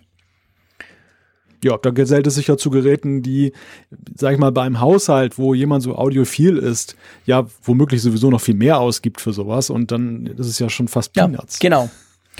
Gut, also HomePod, letztendlich langer Rede, kurzer Sinn. Ich bin schon gespannt auf das Teil und ich würde sehr gern so eins testen. Ich gebe sogar hier öffentlich zu Protokoll, dass ich mir schon überlegt habe, ich bin übernächste Woche geschäftlich in London, ob ich nicht mal beim Apple Store vorbeigehen soll. Aber das, das Klammer zu. Wahrscheinlich habe ich dann zum Glück keine Zeit dafür. Aber es würde mich schon interessieren. Echt. Das Kabel ist übrigens nicht abnehmbar. Das heißt, wenn mich jetzt die Lust plötzlich überkommen würde und ich würde in London so ein Teil kaufen, dann hätte ich diesen blöden ähm, englischen Stecker dran und müsste dann noch sowas äh, dazwischen tun. Also das Kabel ist im HomePod direkt integriert. So ein Quatsch. Hm. Auch bemerkenswert. Ja, gut, ich würde natürlich auch kein Schweizer Kabel kriegen, weil bei uns in der Schweiz gibt's ihn ja nicht. Also von dem her gesehen würde es keine Rolle spielen. Aber ihr seht, es beschäftigt mich das Thema. Und da haben diese ganzen Rezensionen, die letztendlich ja das bestätigt haben, was wir schon lange vermutet haben, haben dem keinen Abbruch getan. Also ich würde so ein Teil schon gern mal testen. Einfach, dass das hier mal öffentlich zu Protokoll gegeben wäre. ja, also dem, dem schließe ich mich an, was den Sound angeht. Die, die Reviews haben mich auch neugierig ja, genau. gemacht. Wenn ich, wenn ich da lese, dass da eine Feinheit im Sound drin ist, die man so nicht kennt, dann, dann möchte ich natürlich ganz klar das auch gerne mal ausprobieren. Ich muss allerdings gestehen, so, also dauerhaft, ich habe den Use Case eigentlich nicht. Also ich bin wirklich so ein Typ, der viel über Kopfhörer Echt? hört. Oder eben ich dann so zweckmäßig nie. dann äh, in, in der Küche dann übers, übers äh, Küchenradio. Ja, spannend. Deshalb, deshalb wäre es, glaube ich, viel Geld für einen Use Case, der viel zu selten vorkommt. Ja, spannend. Doch, also ich hätte schon, ich muss sagen, ich habe, ihr wisst, ich habe es schon oft gesagt, wir haben Sonos zu Hause, praktisch in jedem Raum mindestens eins. Und ich höre eigentlich immer über die. Wenn ich unterwegs bin, höre ich natürlich immer mit den AirPods. Klar, keine Frage. Ich pendle ja nach Zürich, also da bin ich genug im Zug. Das mache ich immer so. Aber zu Hause habe ich wirklich nie die Kopfhörer drin und höre eigentlich immer mit den Sonos. Also sprich, ich, ja, ich sag mal, das qualitativ sind die voll okay. Aber allein wegen der Sprachsteuerung höre ich im, in der Küche, wo auch ein Sonos installiert ist, höre ich aber in der Küche sehr oft über den Google Home, obwohl der scheppert. Einfach weil, ja, ist halt praktisch. Du stehst in der Küche, du, du hantierst mit der Kaffeemaschine und rufst mal schnell in den Raum, spiel mir das. Das ist geil. Das ja, allein ist klasse. Aber es reicht, aber es reicht Nein, nein, also es gefällt brauch, mir nicht. Nein, dafür bin ich, nein, dafür bin ich zu audiophil. Dieses blöde Geschepper, das tönt einfach scheiße, sorry. Nein, da, da hätte ich schon gern. Also ich hätte, ich weiß, wer, ihr könnt mir jetzt schreiben, hey, aber es gibt den Sonos One, also mit, mit One auf Englisch geschrieben und nicht eins. Der kann ja inzwischen auch per Sprache gesteuert werden. Das ist so, aber leider noch nicht mit Apple Music, sondern nur mit Spotify. Bei dem ist gerade umgekehrt. Sonst hätte ich mir den tatsächlich schon geholt. Also so Sprachsteuerung für Musik äh, oder für Radiosender finde ich klasse, aber bei mir persönlich darf es dann auch gut tönen. Also wenn du in deinem Pendlerzug irgendwann einen HomePod auf dem Tisch stehst Nein, und einschaltest, dann kriegst du von Gott. mir eine Flasche Wein. oh nee, da werde ich drauf verzichten müssen. Nein, nein, das mache ich natürlich nicht. Stell dir vor. Aber zu Hause gebe ich zu, versuch, bin ich ganz gerne ein bisschen audiophil. Äh, Ob es dann wirklich am Schluss 350 Euro sein dürfen müssen, das ist natürlich eine ganz andere Frage. Also von dem her gesehen ist das ja im Moment noch alles Theorie, auch für euch, liebe Hörerinnen und Hörer, weil wir können das Teil noch nicht kaufen. Wir in der Schweiz sowieso nicht, ihr erst im Frühling, was immer das heißt. Aber ich würde mal sagen, wir bleiben dran am HomePod-Thema. Dafür werde ich alleine sorgen, auch wenn der Malte findet, er braucht den nicht. Mal gucken. Wir werden noch weiter sprechen über den HomePod. Einverstanden? Ja, der, auch der Malte lässt sich ja gerne vom Gegenteil überzeugen. okay, alles Also, klar. Ähm, jetzt kommt das, wo ich mich in Apfelfunk 102 am meisten drauf freue. Ja, hallo, das Ja. ist jetzt, das war jetzt die große Steilvorlage für den Malte, dass du jetzt bitte mal eine nein, Ankündigung äh, machst. Ja, ich, ich genieße den Moment mit. Also Okay, alles klar. Und wer jetzt denkt, hey, die zwei haben sie jetzt doch eingetrunken während dem Apfelfunk. Nein, haben wir nicht. Wir sind komplett nüchtern, aber wir geben zu, wir sind ein bisschen berauscht. Wir sind berauscht von der Vorstellung, euch, liebe Hörerinnen und Hörer, zu treffen. Besagtes Hörertreffen angekündigt in Apfelfunk Folge 100. Hat krasse Folgen angenommen. Hunderte haben uns geschrieben, sie wollen kommen. Aber auch ganz, ganz, ganz viele haben uns geschrieben, was sie uns denn bieten könnten. Sie hätten uns gern bei sich. Wir waren völlig, völlig, völlig, das sei an dieser Stelle mal verraten, geflasht oder eben berauscht von eurem Feedback, wie viele von euch geschrieben haben, hey, wir haben da, wir haben hier eine Uni, wir könnten da was machen, wir schlagen das vor. Also ihr habt euch unglaublich ins Zeug gelegt. Und wir können sagen, auch wenn wir die ganz genauen Details extra noch nicht verraten, wir haben was absolut Geiles gefunden. Ja, ja, also erstmal muss ich da auch nochmal mit einstimmen, dass es ja Wahnsinn war, was wir auch für Angebote gekriegt haben. Da war ja wirklich von der Tanzschule über das Fernsehstudio fast alles dabei. Wir, wir hätten im Norden, Süden, Westen und Osten Ja, genau. Deutschlands und sonst wo sein können. Das ist wirklich gigantisch. Damit haben wir nicht gerechnet, also dass wir Zuspruch bekommen, dann für die Idee eines Hörertreffens schon, aber dass wir so viel Unterstützung erfahren, das ist schon, das ist schon bemerkenswert. Ich bin noch nicht mal dazu gekommen, allen zurückzuschreiben oder wir. Also man verzeihe uns das, aber wir haben all diese Angebote zur Kenntnis genommen, haben sie auch alle in, unseren Herzen, in unserem Herzen bewegt Ja. und äh, darüber gesprochen, was wir machen. Am Ende ist aber etwas herausgekommen, was wirklich super cool ist. Also wo Jean-Claude und ich gesagt haben, so ist es, so müssen wir es machen. es ist perfekt. Und ja, fangen wir doch mal damit an, ähm, wann wird es sein? Genau. Das Treffen wird am 30. Juni stattfinden. Und wer jetzt denkt, hä, was, was, Juni, das ist ja noch wahnsinnig lang. Stimmt, das ist noch lang. Aber wir haben auch ganz viele Zuschriften bekommen von Leuten, die uns sogar geschrieben haben, sie würden dann Ferien nehmen, damit sie dabei sein können. Von dem her gesehen, ähm, ja, am 30. Juni und seien wir ehrlich, bei mir draußen, ich gucke jetzt gerade raus, es schneit. Bei dir, Malte, ist wahrscheinlich grau. Also im Moment ist es sowieso nicht so toll, sich irgendwo zu treffen, egal ob drin oder draußen. Drum, 30. Juni, perfekter Tag, Samstag, da wird das Ganze über die Bühne gehen. Und jetzt ist natürlich die nächste Frage, wo? Genau, wo? Und da ist ja schon mächtig spekuliert worden, wo das sein könnte. An der Nordsee, in Bern, sonst wo. Aber wir haben ja schon gesagt, dass wir ganz gerne, also einmal für uns, eine einigermaßen gleich lange Anreise haben möchten. Auf der anderen Seite aber auch so ein bisschen in das, sag ich mal, in den, in das Herz des Hörergebiets gehen wollen, sofern man das denn sagen kann. Ich meine, wir haben Hörer weltweit, da müssten wir natürlich dann irgendwie die, die Achsen ziehen von Neuseeland bis Südamerika und vom, vom Nordpol bis zum Südpol. Aber wir haben einfach mal so die Masse genommen und haben festgestellt, das ist doch einigermaßen deckungsgleich eben auch mit unserer Linie, die wir zwischen uns ziehen können. Und gelandet sind wir im Rhein-Main-Gebiet, genauer gesagt in Frankfurt am Main. Ganz genau. Also das Ganze wird am 30. Juni in Frankfurt am Main stattfinden. Ähm, wir haben einen ganz, ganz tollen Partner, den wir hier noch nicht ähm, enthüllen werden, gefunden, der nicht nur uns wirklich ganz, ganz ein fantastisch spannendes Angebot gemacht hat, sondern vor allem auch euch, liebe Hörerinnen und Hörer, euch macht er dann auch ein tolles Angebot. Es wird ein super Ambiente sein, so viel kann man schon sagen. Die Details werden wir dann nach und nach bekannt geben. Es gibt eine größere Geschichte über mehrere Folgen hinweg. Seid euch versichert, damit wir das alles sauber hinkriegen und etwas sei auch schon gesagt. Wir haben ja spekuliert, wir haben die Umfrage gemacht, wir haben überlegt, wie viele da wohl kommen. Sehr viele von euch haben gesagt, ja doch, da wäre ich dabei. Viele haben gesagt, ja mal gucken, kommt ja auch drauf an, wann und wo, das wissen wir jetzt. Aber was wir jetzt schon sagen können, es werden wohl ungefähr 90 Teilnehmer mitmachen können. Das heißt, es ist nicht möglich, das unbegrenzt hochzufahren. Wir können kein Stadion mieten. Das wäre ja auch von der Ambiance, wir haben es vorhin gesagt, das ist ein tolles Ambiente. Das wäre dann vielleicht auch nicht mehr so spannend, weil wenn ihr schon kommt und uns zuguckt, wie wir eine Live-Sendung aufnehmen, ja, dann wollen wir danach ja noch ein bisschen zusammen quatschen. Also 90 Teilnehmer werden da mitmachen können und wir werden uns da einiges einfallen lassen, wie wir zu diesen 90 Teilnehmern dann kommen. Genau, also bald gibt es mehr Informationen dazu, wie ihr daran teilnehmen könnt. Und ähm, ja, wie ihr uns kennt, wir, wir wollen keinen da jetzt so im Regen stehen lassen. Wir überlegen natürlich auch darüber, was wir mit denjenigen machen, die jetzt nicht dabei sein können. Und ich glaube, Jean-Claude, das kann man vielleicht auch schon sagen. Also wenn das jetzt wirklich so ein super Erfolg wird, wovon wir ausgehen, dann ist es sicherlich auch nicht wahrscheinlich das letzte Mal, dass wir das Nein. machen. Ähm, aber wir, wir sind natürlich jetzt gedanklich erstmal voll und ganz on Tour. Das könnte dann durchaus genau. was werden, was wir noch mehrmals machen. je nachdem, definitiv. Und es wird auch die Möglichkeit geben, so viel kann man schon verraten, ohne die Details schon, schon zu verraten. Aber für die, die nicht dabei sind, die können trotzdem ein bisschen dabei sein. Also wir werden uns da was einfallen lassen, dass ihr, wenn ihr das möchtet, möchtet, quasi unser erstes öffentliches Zusammenkommen, könnt ihr auch, wenn ihr nicht nach Frankfurt reist am 30. Juni, werdet ihr euch das anschauen können. Genau. Also es wird eine super Sache. Wir freuen uns total darauf. Wir freuen uns einerseits aufeinander, weil wir uns ja noch nie wirklich begegnet sind. Hoffentlich gibt es danach ja noch andere Folgen. Vielleicht verkrachen wir uns ja on stage. ja, das wäre natürlich auch Genau, das wäre auch cool. Nein, Quatsch. Ich glaube nicht, keine Angst. Nein, Dafür kennen wir uns zu gut. Aber natürlich, du hast es gesagt, wir haben uns noch nie gesehen. Das kann man ruhig nochmal ja. äh, den Leuten in Erinnerung rufen.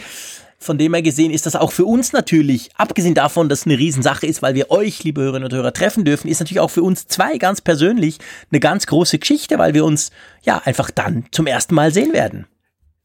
Es sind eigentlich drei Punkte. Es ist einerseits, was du gerade sagtest, unser persönliches Zusammentreffen. Es ist dann das Zusammentreffen mit unseren Hörern, dass das auch großartig ist. Ich meine, wir haben viele Kontakte auch per E-Mail, aber dass wir mhm. leibhaftig mhm. Leute treffen, die Apfelfunk hören, kommt eher selten vor. Habe ich vielleicht so zwei, drei mhm. Leute tatsächlich mal jetzt dann leibhaftig gesehen und mit ihnen gesprochen. Und ja, die Location. Also ich, ich möchte nicht zu viel verraten, aber ich möchte euch auch gerne ein bisschen den Mund wässrig machen.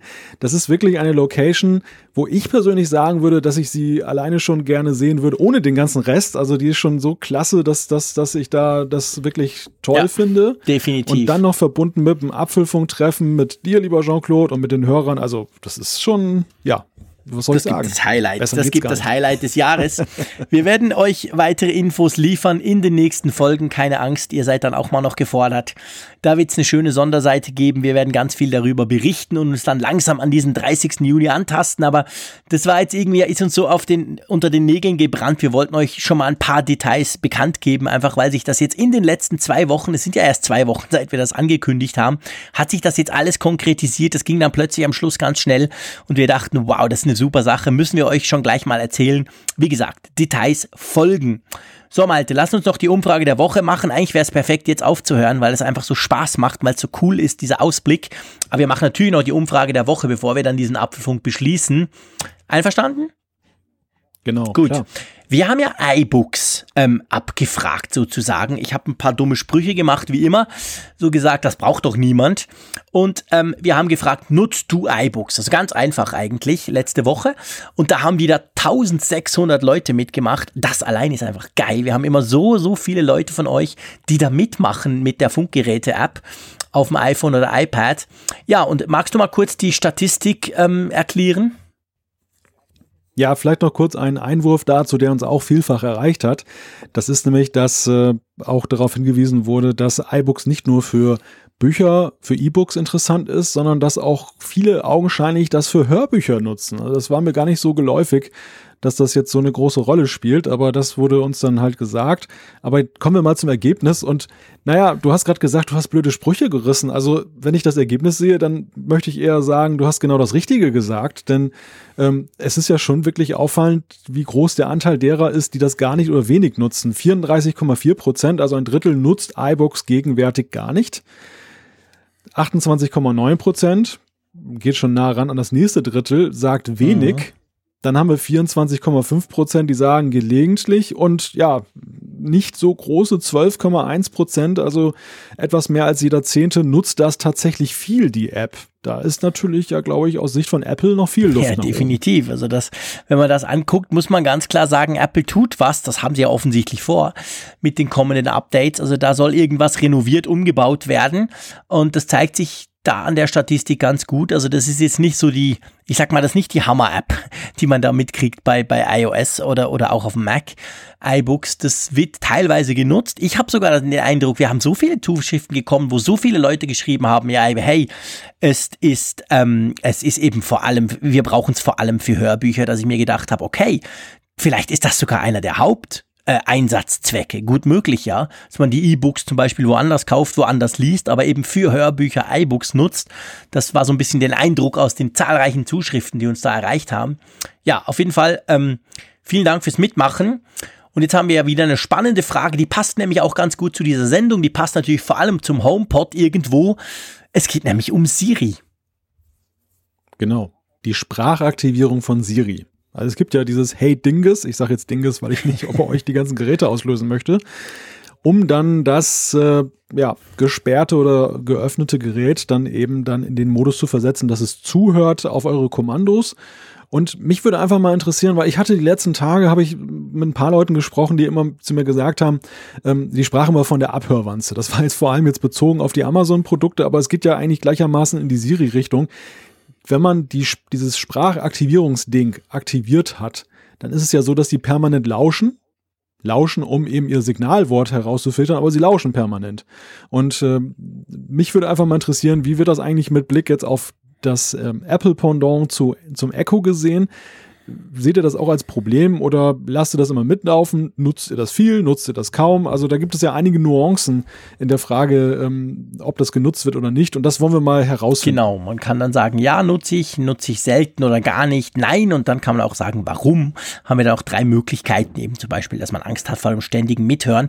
Und es geht jetzt hier wirklich um die, die Siri-Sprachaktivierung ganz allgemein. Man kann ja dann noch quasi als, ich sag mal, als weitere Stufe der Eskalation, kann man ja noch sagen, dass er auch im Sperrzustand hört, also auch wenn das iPhone quasi deaktiviert oder das iPad auf dem Tisch liegt und man dann eben dieses Keyword ruft, dass er dann hochspringt, also das gehört da natürlich auch rein aber auch das ganz normale, dass wenn man quasi am iPhone was rumdrückt und dann eben dieses Hey Dingens ruft, dass es dann hochpoppt.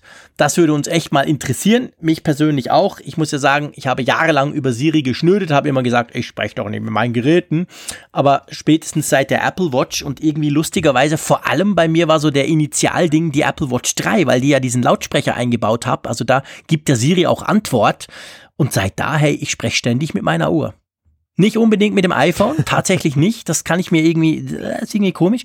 Aber die Uhr, das ist also ein fester Bestandteil meines Workflows, egal für Aufgaben. Ich manage inzwischen alle meine Aufgaben da mit der Erinnerungs-App. Ich stelle mir ständig irgendwelche Erinnerungen, wen ich jetzt wann, wo, was anrufen muss. Das mache ich alles damit. Ich steuere meine Lampen. Also, ist erstaunlich, wirklich, muss ich sagen.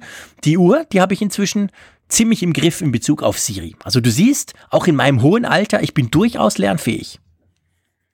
Ja, bemerkenswert finde ich vor allem, dass die Uhr dich dazu Ja, gell, witzig. Also ausgerechnet ja, genau, die Uhr. Ausgerechnet die Uhr, gell?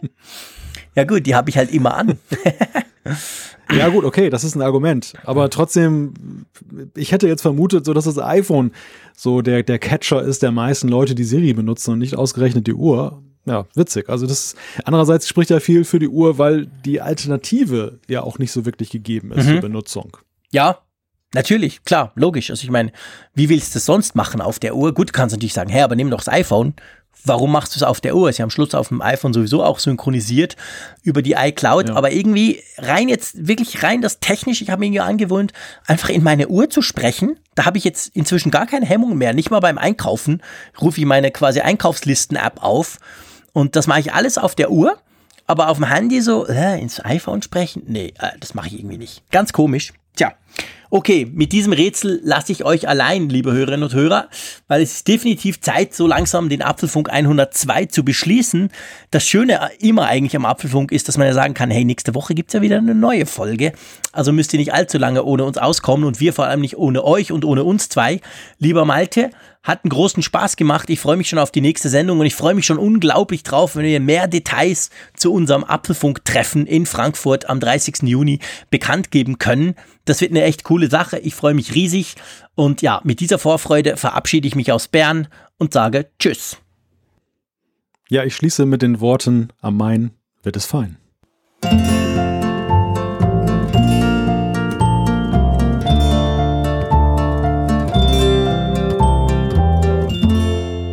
Apfelfunk, der Podcast über Apple-Themen. Mehr Infos unter www.apfelfunk.com.